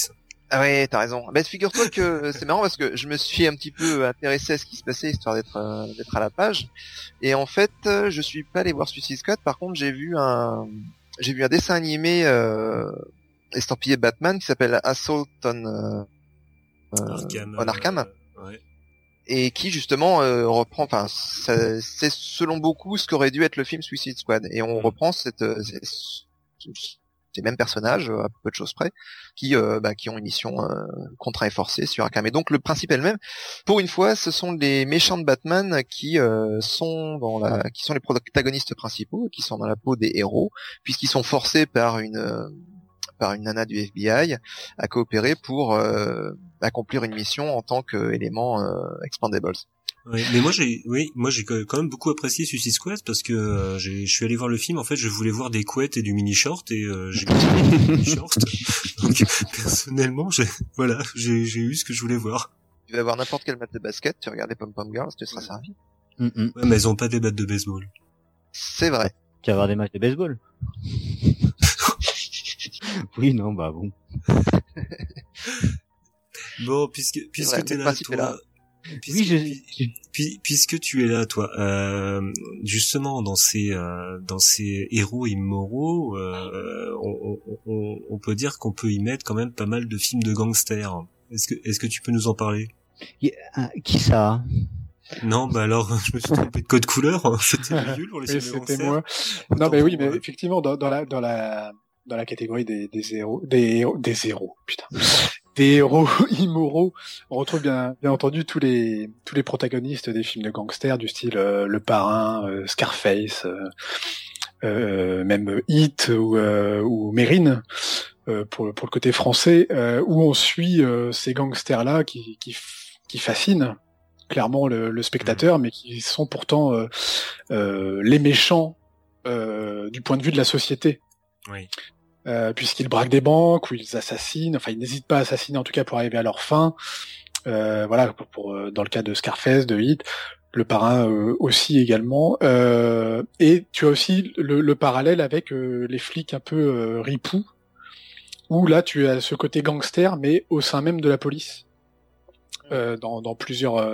Alors moi, j'ai que des séries qui me viennent en tête du style The Shield ou, ou Braco, mais je sais pas si du point de vue film, euh, on peut on peut retrouver des non, mais on peut en faire effectivement une petite généralité. C'est que souvent, quand on a des quand on a des méchants un peu solides, euh, les flics doivent se mettre au niveau pour pouvoir les pour pouvoir les avoir. Donc euh, voilà, c'est vraiment euh, des, des, des des méchants entre guillemets qui sont les protagonistes de, de l'œuvre qu'on suit avec avec plaisir. Moi, c'est vraiment des enfin le parrain, Hit, euh, c'est vraiment des, des, films que je que j'adore. The Shield aussi, c'est assez extraordinaire et qui ont alors qui sont pas méchants dans le fond. Enfin, disons qu'ils ont ils ont un code de, de moralité qui est vraiment différent de ce que la société euh, ben, voudrait. Accepte. Voilà, accepte complètement. En fait, ils, ils, sortent du code de, de, de, leur fonction, de leur profession, justement pour arriver à leur fin. C'est ça? Oui, oui, oui, tout à fait. Ouais. Hmm. En fait, ils, sortent des normes pour arriver euh, au, à la bonté, au, à une chose qui est bien, quoi. voilà, c'est des personnages qui, pour faire le bien, euh, utilisent le mal, mais au final, euh, leur motivation est bonne, quoi. C'est ça qui est dérangeant, et c'est pour ça qu'on les aime bien, quoi. En fait, the, Shield, c'est un peu plus. Ouais. C'est-à-dire que c'est à mi-chemin, quoi. C'est-à-dire ils veulent, ils veulent effectivement utiliser par tous les moyens euh, pour faire pour faire le bien, mais ils n'hésitent pas à s'en mettre un peu euh, plein les fouilles. Euh, ouais. S'ils le peuvent, quoi. Mm -hmm. Non, et puis il y, a, il y, a une ambiguïté derrière tout ça. Mm -hmm. Dans le cas d'Hannibal, il n'y a pas d'ambiguïté. Hein. Ça reste un, ça reste un mec. ah bah non, mais il le dit, il le dit directement, ouais. Complètement des, enfin, c'est un, psychopathe. C'est un mec qui tue des gens pour les bouffer ah. entre autres et pour ou pour pas se faire prendre. Euh, lui, il n'y a pas de, enfin, il y a pas grand chose à sauver. Ce qu'il sauve au niveau du public, c'est qu'il a la méga classe. Il est très intelligent, il est très fort, euh, il manipule son petit monde et c'est jouissif à suivre. Mais sinon, c'est quand même un personnage euh, absolument détestable. Et c'est ça, c'est ça qui est bien dans ces, dans les ripoux et tout, etc., qui utilisent des moyens complètement immoraux pour arriver à une fin euh, bénéfique. C'est le côté un peu dérangeant. Les gens ils disent ouais finalement il est bon ou il est pas bon quoi. Et c'est le côté ça met un peu les gens mal à l'aise euh, face à leur appréciation ou pas du, du héros. Et, le truc qui met aussi mal à l'aise, je trouve, hein, si je peux me permettre, bah, c'est les les méchants comme les sociétés les ont euh, on va dire euh, qualifiés, euh, qui ont vraiment existé euh, et qui sont des personnages principaux de séries. Il y a Netflix là qui a fait donc la série Narcos où c'est Pablo Escobar qui est le personnage principal. Alors il, il, cache pas tous les trafics, tous les meurtres commandités, etc. mais quand même il le présente avec une certaine bonhomie, euh, aimant sa famille et tout, etc. Et il y a quelques spécialistes du sujet qui ont posé une question un peu déontologique. Est-ce qu'on peut mettre tous les méchants euh, en scène à, la télé. On n'est pas là pour juger de la méchanceté ou pas des gens, mais c'est vrai qu'il y a ce côté de est-ce qu'on peut montrer toute la méchanceté euh, tout le temps quoi. Bah, Bah, fiction, Et, et là, oui, vas-y, je t'en prie, euh, Jay. fiction ou pas, euh, on- il y a certaines, euh, il y a certaines personnes qui ont du mal quand euh, le réalisateur sciemment euh, invite le spectateur à avoir de l'empathie pour le personnage principal, fût-il un grand méchant. Il y a un Quand exemple très quoi. Voilà, c'est ça. Hmm. Il y a un exemple très euh, très connu et qui a créé des polémiques, c'est Orange Mécanique à l'époque. Ouais. Que ce soit en bouquin ou en film, et particulièrement en film parce que euh, parce qu'en plus il y a la réalisation euh, magistrale de Kubrick derrière. Euh, on a de l'empathie pour le personnage d'Alex, euh, jeune voyou de son état, qui hésite pas, à- qui fait ce qu'il veut, qui bat, qui tue, qui viole, mais qu'on suit quand même et pour qui on a de l'empathie parce que c'est le personnage principal et qu'on voit ce qui lui arrive, on sait ce qui se passe euh, et que c'est filmé de façon à ce que on soit plutôt de son côté quand même. Ah, Moi, Mhm. j'avais- pas vraiment d'empathie pour ce mec-là, je t'avoue. hein. Mais je le, je le trouvais vraiment fati- fascinant, par contre. T'as lu le bouquin? Non, j'ai pas, j'ai pas lu le bouquin, j'ai juste vu euh, Kubrick, mais Ouais. euh, enfin l'acteur est, est, est fantastique. Hein. Ouais. Euh, c'est qui? C'est euh, McDowell, c'est ça? Ouais, c'est ça. Et euh, je- mais je, le- je le trouvais exécrable, si tu veux. Mais, Ah, mais il est fascinant. exécrable. Il est exécrable, mais, ouais. euh, mais quand il commence à avoir des problèmes et qu'il passe en prison et qu'il se fait, euh, il subit le traitement Ludovico Oui, et qu'on lâche ensuite dans la nature, là on commence à avoir un problème de morale aussi de notre côté. Euh, moi, je voulais, euh, euh, moi, je voulais vous parler d'un- d'un d'un livre en fait. euh, quand on parlait des, des héros immoraux, simplement, c'est un livre dont le, euh, de- dont le, ce n'est pas à la base le, le héros du livre. C'est le paradis perdu de John Milton. C'est de la poésie épique. Ça a été écrit en 1667. Ok, là tout de suite, on s'aperçoit que je vais être chiant. Euh, mais Ah, Simplement, ce, ce livre est extrêmement puissant. Euh, bon, ça a été écrit par un, par, par un puritain. euh, il était aveugle quand il l'a écrit. Déjà, ça a été toute une histoire. En fait, ça raconte tout simplement la chute euh, de Satan et des anges déchus, de Lucifer, l'ange de lumière, et des anges déchus en enfer. Et euh, ensuite, euh, ça remontait la corruption euh, d'Adam et Ève. Et en fait, quand on lit le début du bouquin, mais c'est 300. Euh, le- le- le- C'est-à-dire que John Milton décrit, Ah ouh. euh, décrit, euh, non mais complètement, Jo- non, mais complètement. John Milton en fait, euh, en fait, il s'est, il s'est inspiré des récits de l'Antiquité. Il décrit euh, Satan et les anges déchus comme une armée de Spartiates en fait. Euh, en plus, Satan a des discours avec des phrases qui sont extrêmement puissantes. Ah. Et même s'il l'appelle l'ennemi, même si c'est euh, Lucifer est le personnage principal euh, du bouquin. Et euh, il y a une ambiguïté, alors que c'était un puritain, une ambiguïté, puisque à certains moments même, euh, la, la, par exemple, la rencontre de, Lucifer et Ève est directement inspirée d'une rencontre qu'avait fait John Milton dans sa jeunesse. Et là, on n'est pas dans la volonté de créer un héros immoral, mais simplement, euh, de par le style, de par le charisme qu'il lui donne, euh, il en fait vraiment le, le personnage principal et le, et le, et le héros du bouquin. Quoi. Tout à fait. Et puis euh, il y a aussi une différence de lecture. Au 18e, dans le dans un, contexte un petit peu puritain, très chrétien, euh, on a une lecture. Aujourd'hui, quand tu le lis au 20e siècle, tu vois quoi? Tu vois euh, la chute d'un libertaire. Mais complètement, Mm. complètement. En plus, c'est totalement ça, quoi. Le, le mieux vaut régner en enfer que de servir au ciel. euh, Et c'est exactement ça. Et il y a, il y a plein d'autres phrases extrêmement puissantes dedans. Et ben ça tombe bien parce que euh, maintenant euh, je vous euh, euh, propose de parler de relativité entre et de banalité du mal. Et on a une autre catégorie de méchants qui sont les méchants malgré eux.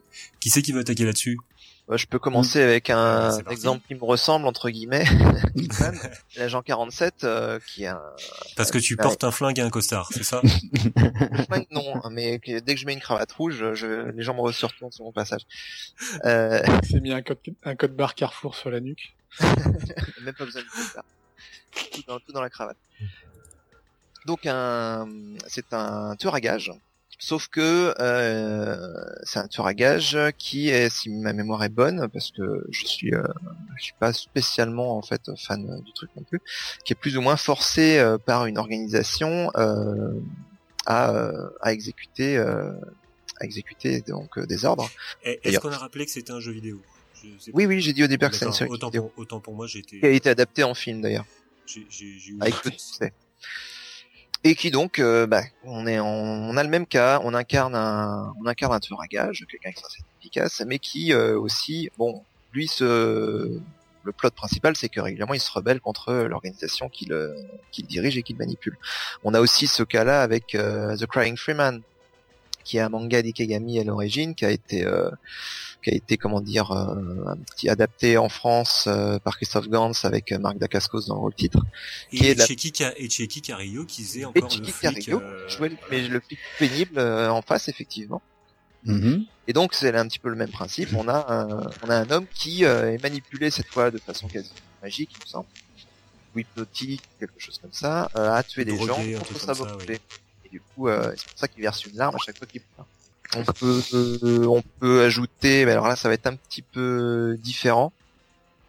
On peut ajouter euh, le cas de Walter White, qui est un cas très intéressant de, Mhm.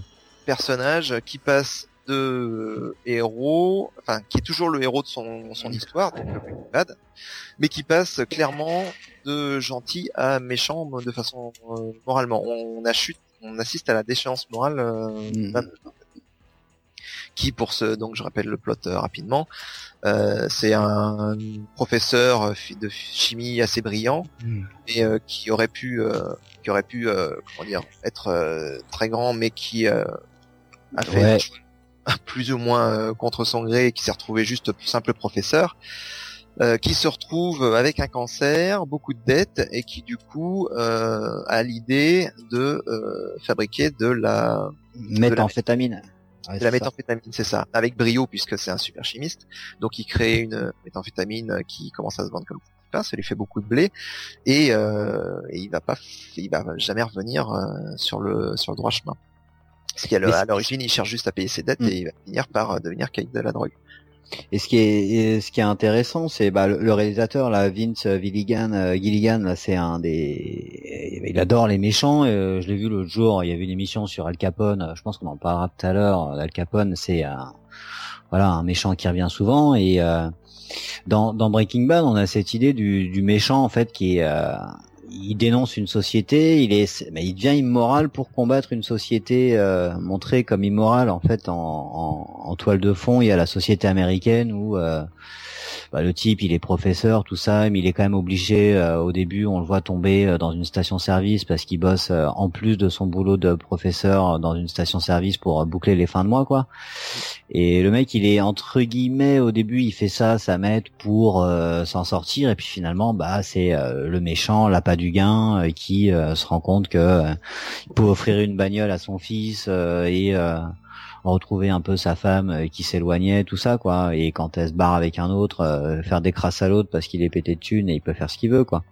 Et Alors, puis il, euh, fait, il fait surtout ça pour sa famille. Hein.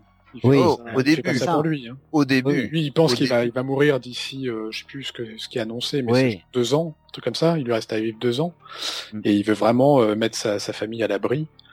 Euh, et, au et c'est le début, seul moyen qu'il trouve, quoi. au début.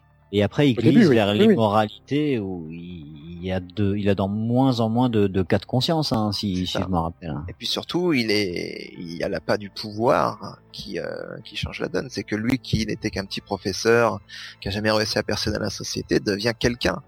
Il a un nom, son nom de scène entre guillemets sur la scène du crime est respecté, est craint. Et ça, ça lui fait plaisir. Et Oui. c'est principalement ça, plus que l'appât du gain au bout d'un moment, qui le fait continuer dans cette voie-là. Ouais, c'est la notoriété du, euh, c'est Heisenberg, hein, c'est ça. Ouais, hein, son- C'est ça. Heisenberg. Et, euh, et on retrouve ce qu'on disait tout à l'heure aussi avec les apparats du, euh, du méchant. Il est avec son petit euh, chapeau noir, euh, ses lunettes noires, euh, il y a des tags et tout. Euh, J'ai même un mug Heisenberg. C'est ça, il trouve, il se fait une image, euh, il se fabrique son image de méchant, un petit peu par hasard, mais euh, ça fonctionne. Il y, a, il y a plein de, il y a plein de cas en fait euh, de, de méchants un peu malgré eux, que ce soit par accident, par euh, par embrigadement, par instinct de survie. tu vois, tu parlais de, de Roy Batty tout à l'heure dans, dans Blade Runner, c'est tout à fait ça quoi. On est tout à fait dans le dans le méchant qui, qui devient méchant alors qu'il ne l'est pas fon- foncièrement, Bah, mais parce qu'il un- cherche un moyen de, de survivre, quoi. Ouais, mais il, a, il est quand même assez violent. Il a une morale, euh, il a une morale qui n'est pas euh, raccord avec euh, la société dans laquelle il évolue. Mais disons qu'il a une morale de d'enfant en fait, euh, puisque il est il est assez récent étant donné que c'est un c'est un répliquant. C'est une, ah, c'est une, euh, c'est une question intéressante. Moi, je pense que il a une morale tr- au contraire très adulte, mais qu'il fait ses choix et qu'il se, il se laisse porter par ses sentiments et ses instincts. Il se restreint pas en fait. Il a pas besoin de que taille rêve, par exemple. Mais t'as t'as d'autres t'as d'autres exemples du style euh, Alien qui, est- qui a été cité tout à l'heure, euh, Ah oui, là, survie, là, on est Godzilla même, dans le, là, on est dans les bestioles. dans les, dans les Mm, bestioles. Mais ouais, il y a, il y a pas mal de de sortes en fait de, de méchants de ma- malgré eux au final. Moi, je, Oui, je, me souviens de- d'un livre qui m'avait pas mal marqué de, de Robert Merle qui s'appelle L'amour est mon métier, où tu suis euh, Rudolf Hoss qui était le responsable du camp de concentration d'Auschwitz. Mhm. Et euh, c'était écrit de manière à vraiment à, euh, à, à t'intéresser à la manière dont enfin, il avait une mission, ce mec-là, c'était de- d'augmenter le rendement dans le processus d'extermination des juifs. Et euh, tu suivais un petit peu tout ce processus qui était très, euh, très mathématique, en fait. Euh, et t'en venais à... Ça avait, ça avait un sentiment très étrange, c'est que t'en venais à, à, à vouloir qu'il réussisse à, à, à, bah, à faire ce qu'on lui a demandé, à réussir sa mission, quoi. T'as de l'empathie pour ce T'as personnage. de là, l'empathie pour ce personnage-là, alors que c'est atroce ce qui se passe tout autour. entier, mais tout durant tout le parce qu'on suit le bonhomme depuis son enfance et Ouais. euh, tout euh, tout concourt effectivement pour euh, que tu aies envie qu'il réussisse parce que tu es dans tu pénètres complètement sa psyché à ce Exactement. Lui-même est à pas dépeint comme un antisémite du tout. Hein. C'est juste un militaire qui applique scrupuleusement euh, c'est un peu les un, ordres qu'on lui c'est un donne. peu C'est un un- technicien, quoi. Ouais, ouais, ouais. Au-delà du technicien, quand tu vois d'où il vient et comment il réfléchit, c'est un petit peu un comment dire un, un aspergeur à mon avis. hein. Le mec, il est euh, il est maniaque au possible. euh, il faut que ça il faut que ça roule. Il a été éduqué très brutalement pour que euh, pour que ça tourne et donc euh, toute sa vie euh, ça se ça se reflète aussi ce côté la machine doit être huilée et tout ce qu'il fait doit fonctionner ça. quand ouais. il est à la guerre au début, c'est un petit peu le même principe. On a quasi, on repense. Moi, j'avais repensé à, à Forrest Gump. C'est le mec qui se pose pas la question de sa survie ou Oui. non, il fait ce qu'on lui a demandé de faire. On lui a demandé de sauver des gars, on lui a demandé de tuer des gens. Il tue des gens, il sauve des gars. Point barre. Et pareil, effectivement, quand il arrive à Auschwitz et qu'il finit dans l'admi- dans l'administration nazie, on lui confie une mission. Il accomplit cette mission du mieux qu'il peut. Point barre. On est absolument dans le thème de la banalité du mal. Ouais, C'est-à-dire ouais, que le mec, il, il réfléchit pas en termes moraux. Il réfléchit en termes euh, de fonctionnaire, administratif. Et c'est c'est impressionnant comment les œuvres de fiction elles arrivent à nous placer face euh, à ce thème un peu de la de la banalité euh, du mal. Euh, c'est et le côté un peu dérangeant, euh, comme euh, vous disiez tous, euh, où on se sent, on a envie que le mec il réussisse quasiment en lisant le bouquin. Il y a, Ouais, il y a, ça, ouais. il y a un bouquin récent qui est sorti aussi, s'appelle Le Nazi, le psychiatre. euh, L'auteur c'est Jack Haley. En fait, c'est il retrace l'histoire du, du psychiatre qui était chargé d'établir la, la santé mentale des mecs qui ont été jugés au procès de Nuremberg, hein, tous les nazis qui ne sont pas planqués en, en Amérique euh, du Sud. Et là, on suit en fait Her- Hermann euh, Göring. C'était euh, le numéro 2 du régime euh, qui a aussi participé à voilà, la mise en place de la solution finale. Et bah il y a un couple qui se forme entre les deux et en fait euh, bah on voit le déjà le psychiatre qui commence à pas apprécier le type, c'est pas le terme, mais on sent une petite complicité. Et en fait, on, on est en train de se dire, ouais, est-ce que ça serait pas bien qu'il le déclare fou? Enfin voilà, on rentre un peu dans cette, dans cette, ce psyché du du du, du bourreau qui est, qui est assez dérangeante. Hmm. Et sur le côté mathématique, vous avez le film aussi euh, Conspiration. C'est un huis clos. C'est les mecs qui se réunissent en 42 à Wannsee et c'est bon voilà euh, comment on fait quoi. On en a 13 millions sur le dos euh, de juifs, euh, comment on fait quoi. Et vous voyez tous les types, ils sont euh, vraiment dans une logique comptable. Euh, C'est horrible à regarder, mais c'est froid. Il n'y a pas de mise en scène justement de euh, ouhou ça fait peur, c'est pas bien, de mélo etc. C'est il y a quasiment pas de musique et c'est que du dialogue et euh, le type qui est en Pologne, il dit non mais attendez vous êtes gentil, moi euh, j'en ai 10 millions sur 13, euh, ça va aller quoi. Et on voit les types mais complètement euh, méchants. C'est le cas de le dire. Mais qui sont euh, pour eux, euh, ils ont une discussion. C'est comme si, ouais, euh, est-ce que c'est toi qui range des chaises chez toi pour un pique-nique et moi j'apporte la table, quoi. C'est tableau Ouais, exactement ça. ça- C'est-à-dire qu'on n'est pas dans une, euh, on n'est pas dans des méchants euh, justement de de théâtre euh, avec le rire sardonique, la cape. euh, et C'est ça, le- ouais.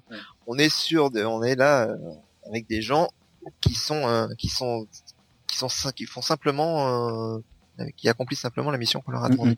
Et c'est sans doute beaucoup plus dérangeant parce que ça nous remet, euh, ça nous remet face euh, au mal qu'il peut y avoir en chacun de nous, contrairement au grand méchant Voilà. d'opérette où on se dit bon bah s'il est trop énorme pour être euh, pour être vrai celui-là. Mm, mm. qu'en fait le mal est partout. Et puis c'est c'est c'est des types dans leur vie ordinaire. C'est que je crois qu'au moment il y a une scène, ils font une pause et tout, euh, donc ils se mettent à bouffer petit four et compagnie. Et puis il y en a un, il appelle sa femme, quoi. Mhm. Et il a une conversation d'un mari tout à fait euh, normal. euh, Enfin, c'est c'est ça qui fait euh, qui fait flipper, euh, comme tu disais. Ouais, le mal, en fait, euh, c'est pour juste montrer qu'il est un peu partout, quoi. Mhm. Bah, le procès de Nuremberg avait été compliqué pour ça, parce qu'au-delà des grands dignitaires nazis, euh, il a fallu aussi juger euh, dans d'autres procès moins retentissants euh, toutes les petites mains, toutes Oui, les petites bah, mains, les soldats, les l'administration nazie, euh, Ah, les gens qui comptaient, etc. Tout cela qui voyaient passer, qui, euh, qui ont fait, qui ont agi aussi. Et d'ailleurs, c'est, c'est, ça renvoie aussi à un thème de la, un peu la starisation du méchant, c'est que les, le procès de Nuremberg pour les dignitaires était filmé, il y avait toutes les télés. Le procès des Einsatzgruppen, ceux qui étaient chargés de euh, fusiller euh, les juifs euh, quasi comme ça dans un fossé, voire de les terminer à main nue. Enfin voilà, c'était les types, Ouais. c'était les commandos de la mort, on les appelait. Bah ça, il y avait plus personne parce que c'était des, des anonymes, c'était pas des stars euh, entre guillemets quoi Mhm. C'est ce côté-là aussi où on est euh, entre guillemets euh, content de voir des méchants à la télé. euh, c'est- on, on les voit comme on va au spectacle, quoi. On occulte un peu ça. le truc, que ce soit des de méchants, c'est ouais. des stars, quoi. C'est ça, mais c'est rassurant de voir effectivement des, vis- des figures de méchants plus grandes que le réel. Voilà. C'est-à-dire qui ont des vrais atouts de méchants et qui sont méchants et qui ont un rire de méchant et une cape de méchant. C'est marqué dessus, on peut pas se tromper. Ouais, le méchant croiser, euh, reconnaît. Croiser des gens euh, de temps en temps où on se dit bah ouais mais euh, en fait euh, si ça se trouve euh, ça pourrait être moi. On a, on a, on a toujours besoin de, re- de, de toute façon de se représenter ce, cet aspect du mal, euh, d'avoir un méchant pour pouvoir justement euh, y déverser un petit peu soit toute sa haine, soit euh, vraiment toute son, bah, tout ce qui colle pas avec, euh, enfin, le, le, c'est, c'est- on revient avec le côté antagoniste, avec le, avec le héros, c'est qu'il faut forcément qu'il combatte quelque chose, qu'il, lutte, et euh, et c'est vrai que le, le, le méchant entre guillemets, c'est vraiment le, le- la personne parfaite. euh, parfaite pour euh, bah, pour que tout le monde soit soit se mettre d'accord quoi. C'est ça, c'est corps Et fait pour qu'il soit d'accord, il faut que ce soit un méchant. euh, Parce que bon, ça doit venir de notre culture euh, judéo-chrétienne. Il faut que le méchant soit méchant et que le gentil soit gentil. Dès qu'on commence à brouiller les les cartes, euh, c'est plus compliqué et c'est beaucoup moins rassurant. Et du coup, ça fait plus flipper. Et aujourd'hui, aujourd'hui, comme euh, cette culture a tendance à un petit peu euh, battre de l'aile, je pense, on aime bien les méchants ambivalents. On aime bien les méchants qui, euh, bah, qui sont aussi un petit peu gentils, ou euh, qui avec qui à la place de qui on pourrait se mettre, ou qu'on comprend. Et, et, et justement, donc euh, du coup, parce que en fait, ce que tu dis avec sur judéo-chrétienne, bien sûr, maintenant aussi, euh, il faut se rappeler qu'aux États-Unis, euh, c'était quand même le, le, le- pendant très longtemps, euh, on avait un, un manichéisme extrêmement lourd. Criminel. de moi de mon point de vue euh, un, un manichéisme extrêmement lourd dans le cinéma et la télévision comme tu le disais le méchant est le méchant et le gentil gentils et ce qui est assez assez étonnant c'est justement de voir que euh, ce euh, cette ambivalence euh, nous nous est ensuite revenue par les États-Unis par les séries, par les séries télé et par les films Oui, oui, ou par euh, ou par d'autres œuvres. Mais euh, bêtement, on parlait de Dark Vador tout à l'heure. Dark Vador, c'est marrant parce qu'il joue sur tous les tableaux. Parce que Mm. c'est un méchant avec un grand M majuscule en lettres de feu, en laser même. Euh, il a une cape noire, il a un casque noir, il est, il a l'air malade, il est à la fois robotique, il a une voix qui fait peur, etc. Il tue des gens, il est vraiment, il dirige un empire du mal, il est vraiment très méchant. Mais à la fin, il y a une once de bon, comme lui avait dit son fils, qui se réveille. Et par la suite, on apprend d'où il vient et comment est-ce qu'il est devenu méchant et qu'en fait, il est pas si méchant. Donc c'est un peu le, c'est un peu un méchant qui cumule tous les, qui cumule tout. voilà ça, ça À la fois l'ancien et le moderne du méchant, quoi. C'est voilà, ça joue sur tous les tableaux, sachant aussi que très souvent, quand un grand méchant, euh, quand un quand un grand méchant devient charismatique euh, dans plusieurs films, œuvres, etc., on, on, nous sort souvent une une une backstory, voilà, une, une histoire d'origine où il n'était pas si méchant, si méchant que ça. C'est devenu euh, effectivement une habitude. Expliquer pourquoi il, pourquoi il est devenu l'incarnation du mal, quoi. Ouais, on a presque, aujourd'hui, on, aura, on a presque, comment dire, on n'aime pas avoir un méchant qui est juste, qui est le mal euh, méchant et sans, fait, ouais. sans espoir de quoi que ce soit. Il lui faut une raison, il lui faut une justification, il faut que il ait eu une enfance malheureuse ou quelque chose comme ça tout simplement parce que ça a quelque chose de, de ça a quelque chose de rassurant. Euh, c'est, euh, je sais pas si j'en ai parlé dans le podcast déjà du pourquoi je n'aimais pas la version Rob Zombie d'Halloween. Euh, je sais pas si, si, si, je me répète parce que je suis vieux, hein, donc euh, euh quand John, quand Rob Zombie, quand il a fait sa version d'Halloween, hein, je vous rappelle Michael Myers, le grand slasher euh, qui, euh, qui revient tuer sa sœur euh, chez lui après s'être échappé de l'hôpital psychiatrique. Dans la version Rob Zombie, donc le remake, la version moderne, c'est un garçon qui vient d'une d'une d'une d'une d'une famille d'une famille dysfonctionnelle, pauvreté, en, famille monoparentale, enfin bon tous les clichés. Et on, on en arrive donc à ce personnage qui, qui devient un tueur en série.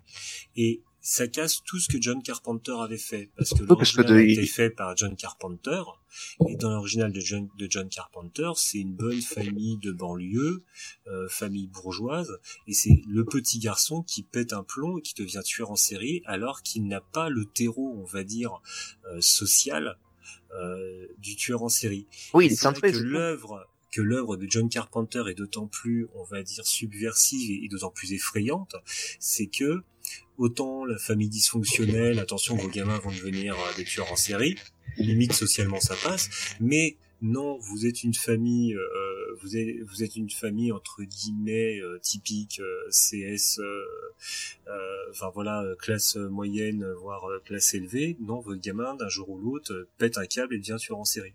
Et je trouvais ça de, je trouvais que le, le, le, le Rob Zombie en fait, n'avait pas du tout compris le message de John Carpenter. Puisqu'on en était, enfin, si vous avez rien à rajouter sur la sur la dualité, euh, puisqu'on en était justement aux valeurs judéo-chrétiennes, euh, on, on, va arriver à la rédemption. Le héros qui devient gentil. Enfin, le méchant, méchant qui, devient, gentil. oui, le méchant qui, devient gentil. gentil, qui se rachète. Ah, voilà, ou qui se rachète euh, juste euh, au moins euh, à un moment clé, quoi, hmm. de l'histoire. souvent. Oui. tu nous en parlais? Ah pardon, j'ai coupé quelqu'un. Non, non, non, j'ai. Ok, le Yule, tu voulais en parler, non? Non, non, non, mais euh, effectivement, euh, le, on, on, reprend l'exemple de Dark Vador assez facilement avec. Euh, ouais, je crois que c'est pareil, hein, c'est spoiler, mais. Euh, ouais, ça va aller. Ça, ça, commence à aller là. Mm. Euh, dans, donc dans l'épisode 6, euh, Dark Vador qui qui sauve qui sauve son son fils. Euh, de l'empereur Palpatine, qui lui incarne un peu plus le mal justement que, Vader, je, je trouve. Enfin, lui, c'est vraiment euh, l'archétype du mal euh, dès le départ. mais on a d'autres cas, que ce soit, par exemple, moi je pensais à, à Iki, le chevalier du Phénix, dans dans les Chevaliers du Zodiac, puisque au début il est, il est présenté vraiment comme l'ennemi euh, c'est l'un des frères des, des, des Chevaliers de Zodiac, mais euh, il, est, il, est, présenté comme un ennemi qui vient voler euh, l'armure d'or je crois, qui était oui, en jeu dans le tournoi. Il a volé l'armure d'or du Sagittaire, si même. Du Sagittaire, voilà. Et, alors pareil, lui, il a un background assez, euh... enfin, il en a chié en fait pendant tout sa, son entraînement. Oui, mais ce qui est génial, c'est qu'en plus, il en a chié pour éviter à son frère d'en chier. Exactement, il s'est sacrifié. Et en son, frère, se retrouve ouais. dans une île encore pire que celle où il Donc non seulement il en a chié, mais il en a chié pour rien. Ouais. Oui, mais son frère, ça l'a pas endurci. Hein. Non, ah non. non. Je rappelle non, que son frère, c'est Sean. Non, il a trouvé la meilleure armure, par contre. Ou sa sœur, on ne sait pas trop. entre Phoenix et, entre le Phoenix et l'armure d'Andromède, les deux sont pas mal, quand même. Ah, je préfère celle du Phoenix, mais... Euh, non, mais en termes de C'est peut-être les couleurs qui me font dire ça. Il y en a une qui reste, l'autre qui, mmh. euh, qui a la meilleure défense et attaque. Oui, c'est vrai. Mais bon, bref, ce, ce personnage-là, euh, bien sûr, devient euh, devient l'un des l'un des des héros des, des Chevaliers de Zodiac euh, par la suite. Héros Joker. Héros Joker, ouais beaucoup. C'est assez. Euh, Est-ce que c'est assez courant la rédemption chez le méchant? Vous avez d'autres exemples? Aujourd'hui, oui. Moi, j'ai, enfin, ça, ça enfin, il y a aujourd'hui, tu veux dire, c'est-à-dire, enfin, J'ai tendance à trouver que, enfin, que de plus en plus, et encore que aujourd'hui, je, ça va, on va tendance à brouiller les cartes entre euh, gentil et méchant. Donc il y a moins ce Ouais. côté, euh, il y a moins ce côté Oui. effectivement en rédemption. Mais à un moment donné, quand le méchant était vraiment méchant, il y a un moment donné où le méchant était méchant, point barre, il mourait à la fin et tout allait bien. Et il y a eu un entre deux où le méchant était bien vraiment méchant, mais à un moment donné, parce que quand même, il faudrait pas qu'il soit trop méchant, il euh, finissait par euh, se retourner contre les, euh, contre les, les autres méchants ou sauver les gentils au dernier moment, etc., etc.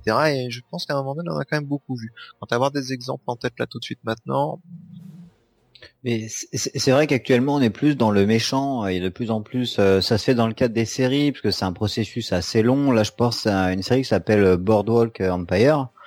On suit en fait euh, Steve Buscemi qui est, euh, je me rappelle plus le, son, son nom de personnage dans la série, mais en fait il est à la tête d'un empire euh, à Atlantic City, c'est euh, début 20e, début des casinos aux États-Unis, et très rapidement on s'aperçoit que le type il veut se ranger, etc. Donc en fait la série elle est construite sur son chemin vers la rédemption, il doit gravir des embûches, retourner dans le mal, etc. Mais euh, c'est vraiment le, le, fil rouge de, des cinq saisons, c'est ça quoi, c'est la marche du type euh, vers la rédemption, mais on s'aperçoit quand on est tombé bas dans la méchanceté, et euh, dans le mauvais quoi, c'est c'est compliqué. Mais du coup ça fait un personnage méchant encore une fois, mais attachant parce que justement on, on le voit un petit peu essayer de faire le bien, mais bah, il galère quoi parce qu'il sait pas trop faire et puis il est dans un engrenage qui fait que c'est compliqué quoi. Mais ça, ça se retrouve de plus en plus. Hein. il y avait quelqu'un qui avait donné un bon exemple, c'est euh, Infernal Affairs qui avait Oui, été euh, fait en moi. remake. Vas-y, vas-y. Ouais. Non, non, tout à fait. Bah, c'est c'est euh, l'histoire donc de. Il y a eu un, un remake qui a été fait donc les infiltrés. Euh... euh, alors qui c'est qui a fait? C'est Ridley Scott? Non, Scorsese. Scorsese, pardon. Euh, donc Internal Affairs, c'est en gros euh, Infernal. une taupe. Infernal Affairs, pardon. C'est euh, en gros euh, une taupe de la mafia au sein de la police euh, hongkongaise, il me semble. Je crois, sais oui. plus où ça se passe. Et euh, un infiltré des triades. Alors oui, donc et, et- donc un- une taupe de la police au sein des triades. Et en fait, il y a cette espèce de d'ambiguïté justement qui commence à à exister euh, dans ces deux personnages-là qu'on suit en parallèle euh, et qui luttent un peu pour leur survie justement pour pas se faire griller euh, chacun dans leur milieu.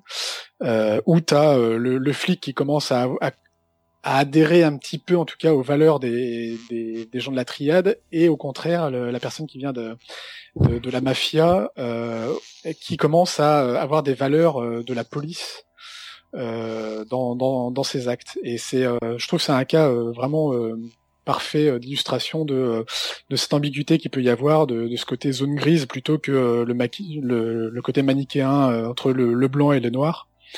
Euh, où euh, bah, finalement, euh, il y en a qui, enfin, par exemple, le, justement, le, le, celui qui est infiltré au sein de la police, on sent qu'il veut se sortir un petit peu de, de des triades pour euh, avoir un côté justement, enfin, avoir une rédemption sur tout le mal qu'il a pu faire avant et euh, et euh, bah, donner un sens en fait euh, à la vie qu'il a aujourd'hui, quoi. Alors je sais pas si je suis très clair. Ça fait un moment que je l'ai vu en plus, mais j'ai- il y, en a- il y en a qui l'ont vu ici ou pas Moi, j'ai, je l'ai en DVD depuis très longtemps, j'ai toujours pas vu Infernal Affairs. Par contre, regarde-le, c'est vraiment. c'est Ouais, vraiment moi, j'ai, super. moi, j'ai vu les infiltrés, mais pareil, je l'ai vu une fois, euh, Ça en faisant 12 milliards de trucs à la fois. Je sais pas si c'est fidèle à, à l'original, à Infernal à faire. Bah, Disons, je pense que le, le, le, le fond est complètement euh, similaire. Oui, oui, c'est ça. Mais toujours dans la dans la rédemption, il y a un schéma, euh, je pense à vous parler à tous, c'est ce méchant, alors qui est pas le grand méchant, quoi. Souvent, c'est l'aide méchant qui finalement euh, Le se retrouve, second. le méchant second qui finalement est facilement euh, retournable et qui se retrouve dans le camp des gentils. Et il y a toujours un moment où bah il se sacrifie, quoi. Mhm. C'est parce la rédemption, voilà, C'est la parce rédemption par le sacrifice, quoi. Oui, oui, oui. Bah, Et euh, je sais souvent, pas si vous avez Fly, Euh, le fly, le fly, manga euh, vaguement adapté de Dragon Quest. Ah, Dragon. Quest, oui, oui, oui, enfin, oui.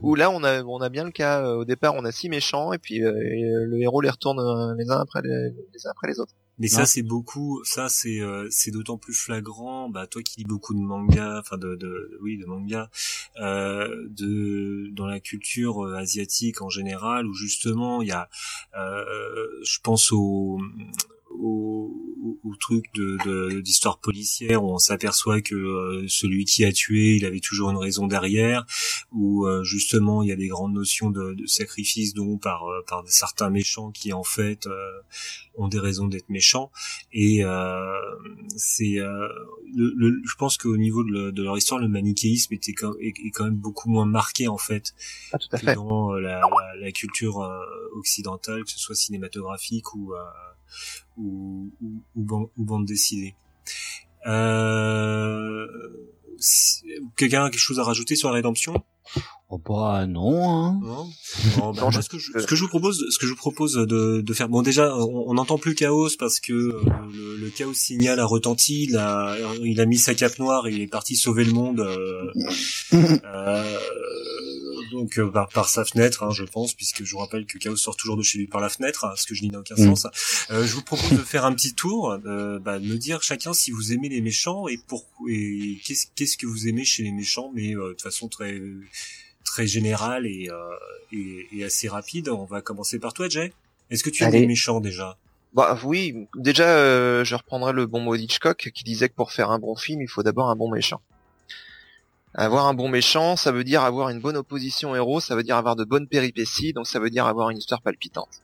Ça veut dire avoir euh, avoir euh, comment dire une vraie difficulté et un et un vrai enjeu et avoir du plaisir à voir euh, le héros vaincre ou parfois perdre parce que le méchant vaut le coup tout simplement.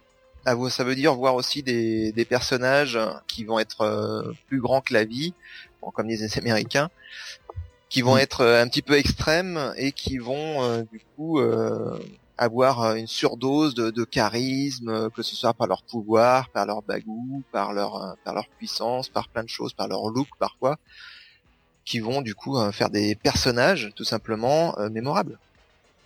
Et moi j'aime bien les personnages tout simplement. Le Yule, toi Est-ce que tu aimes les méchants? Ouais, ouais, j'aime bien les méchants. Je trouve que c'est, ils sont souvent euh, bien plus intéressants que les, les héros de l'histoire, euh, notamment parce qu'il y a- il y a cette euh, ambiguïté derrière. Euh, on espère toujours que euh, bah, qu'il y ait ce, côté rédemption, et puis des fois on n'a pas envie parce qu'un un bon méchant c'est quand même, euh, c'est quand même bien Méchant cool. et mort. veut- Hein mort. Oui, c'est ça.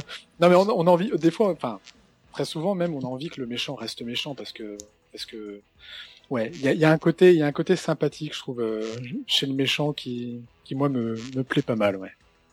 Mais c'est vrai que c'est, c'est difficile à, à expliquer. Colonel Pete Trotman. Bah ouais, les oui, ouais, bah les, les- méchants, euh, ce qui est ce qui est cool, c'est que ils te, c'est eux qui procurent, je trouve, le plus d'émotions, etc. Je trouve qu'on est quand même dans une euh, époque, ça, je trouve, c'est un moment que ça dure, où les méchants, ils sont, les méchants, les gentils, ils sont un peu lisses, quoi. C'est toujours pareil, il n'y a pas de, il a pas de m- gentils charismatiques. Les méchants, ceux qui te font vibrer, qui vont te déranger, qui vont te répugner, mais ceux qui te procurent un peu des, des vibrations. Puis il y a le côté un peu plus introspection sur soi-même. Euh, ouais, je le trouve pas si méchant que ça des fois. Ou ouais, finalement il est méchant, mais il a peut-être un peu raison. Enfin, il y a tout le côté euh, aussi euh, qui fait qui fait réfléchir, je trouve, sur les méchants, parce qu'il y a le côté euh, il dénonce des trucs, mais et le côté pourquoi il est méchant, quoi. Et c'est intéressant, le gentil, pourquoi il est gentil, bah il suit, il suit les codes, on lui dit d'être gentil, il est gentil, quoi. Et puis le méchant, des fois, il fait peur. Peut faire ce qu'on ne peut pas faire en fait. C'est ça, c'est le, il se, c'est voilà, c'est celui qui, qui ose euh, faire euh, l'interdit et euh, des fois on a l'impression qu'il est bien, enfin il, il vit bien en s'en foutant de tout. euh, bah, c'est le pouvoir du méchant aussi, quoi. Bah, C'est aussi pour ça qu'on a beaucoup de héros aujourd'hui qui, qui franchissent pas mal la ligne. Oui, Ah, ça, ça plaît justement ce côté un peu ambigu euh, Mm. chez le protagoniste. Tout à fait. Bah moi de mon côté, moi j'aime bien les méchants simplement parce que le héros me fait chier, parce que le héros il est plus beau que moi et ça m'emmerde, parce que le héros il a une plaque d'abdos et ça me fait chier. Et moi j'aime bien le méchant parce que le, le méchant bah il est comme moi, ça le fait chier quand il y a la petite vieille devant lui euh, dans la dans euh, dans la queue pour aller à la caisse le samedi matin. mais Boubou il a pas, de... Et- c'est vrai que Boubou il a pas d'abdos. Non. et, et le méchant, il est comme moi, il aime l'argent, quoi. Je veux dire, voilà, c'est pour ça, j'ai euh, beaucoup plus d'affinité avec le méchant. Mais Bien. c'est vrai que si on si on creuse pour ce que tu dis, le, le héros il aime l'argent. Enfin, je vais peut-être paraître euh, un petit peu matérialiste, méchant. mais euh, le méchant souvent il aime euh, de manière surmultipliée, décuplée euh, ce que la majorité des gens aiment. Oui. Dire il aime prendre du plaisir, l'argent, profiter, l'oisiveté. euh, Bah, dans les films que je regardais gamin, le méchant, bah, il, il, il- il fumait euh, comme moi et euh, il euh, avait, euh, voilà, il y a des nanas que j'aurais jamais, mais au moins le méchant il se les tapait quoi. c'est ça. Non, dans les films que tu regardais gamin, le méchant il trucidait les jeunes filles qui osaient coucher avec les gentils. Non mais moi j'en ai fait mon, Peu différent. j'en ai fait, j'en ai fait mon métier. Confiez-moi vos enfants. Donc J'en ferai des méchants. voilà. Bien messieurs, bah écoutez, euh, moi j'ai passé un agréable moment avec vous et euh, je pense qu'il est temps de rappeler que nous faisons partie d'une grande famille, n'est-ce pas? Bon, bon, n'est-ce pas? Donc, je vous rappelle que Chaos Theory fait partie de la famille des, des podcasts Chaos Theory, la grande famille où il n'y a que deux frères en fait. Euh, donc, euh, Chaos Theory, euh, la mensuelle, euh, avec une émission à thème et une émission découverte, mais aussi City Network, n'est-ce pas? Tout à fait, City Network, numéro un en France sur la synthwave. Il faut écouter la synthwave. Ça, numéro un dans le bassin parisien au moins. Donc, donc voilà, passer la Synthwave. Donc, Ouais. Plus sérieusement, nous avons notre page Facebook euh, Chaos Theory, nous avons notre euh, site euh, internet euh, chaostheory.fr, notre Twitter Chaos Theory et notre page Facebook City Network, n'est-ce pas? Euh, Messieurs, un petit mot pour dire au revoir. Ouais, ça a été un plaisir. Plaisir partagé et allez voir plein de méchants, lisez plein de trucs sur les méchants. Jay, à bientôt. Salut, à bientôt. Voilà. Bon, bah, à la prochaine. Au revoir tout le monde. Allez, bisous.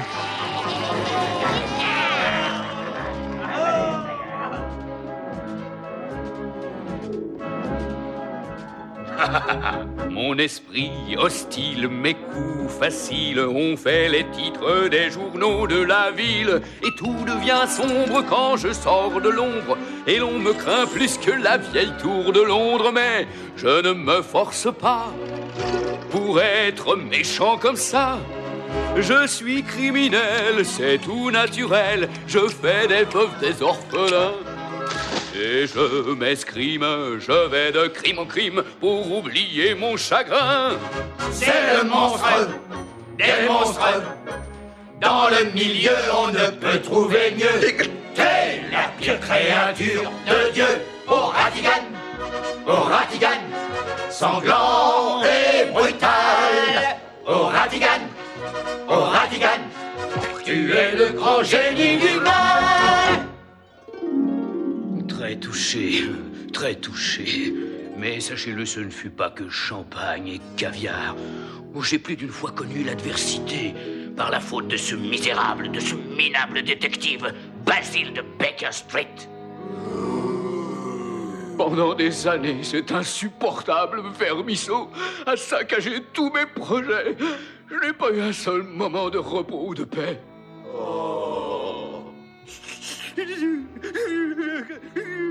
Mais tout cela, c'est du passé, car cette fois-ci, rien et surtout pas Basile ne se dressera devant moi.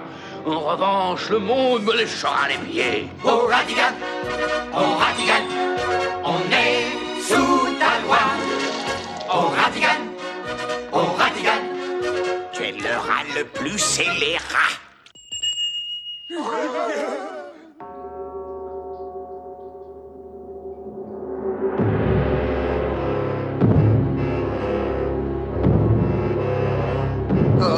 Ratigan, oh Ratigan, on est sous ta loi. Oh Ratigan, oh Ratigan, oh Ratigan, le plus grand même son frère, Lucifer, ne fait pas tout le mal qu'il peut nous faire. Il est plus affreux que l'enfer. Au Ratigan, au Ratigan, sanglant et brûlant. brutal. Ratigan, oh Ratigan, Olé. tu es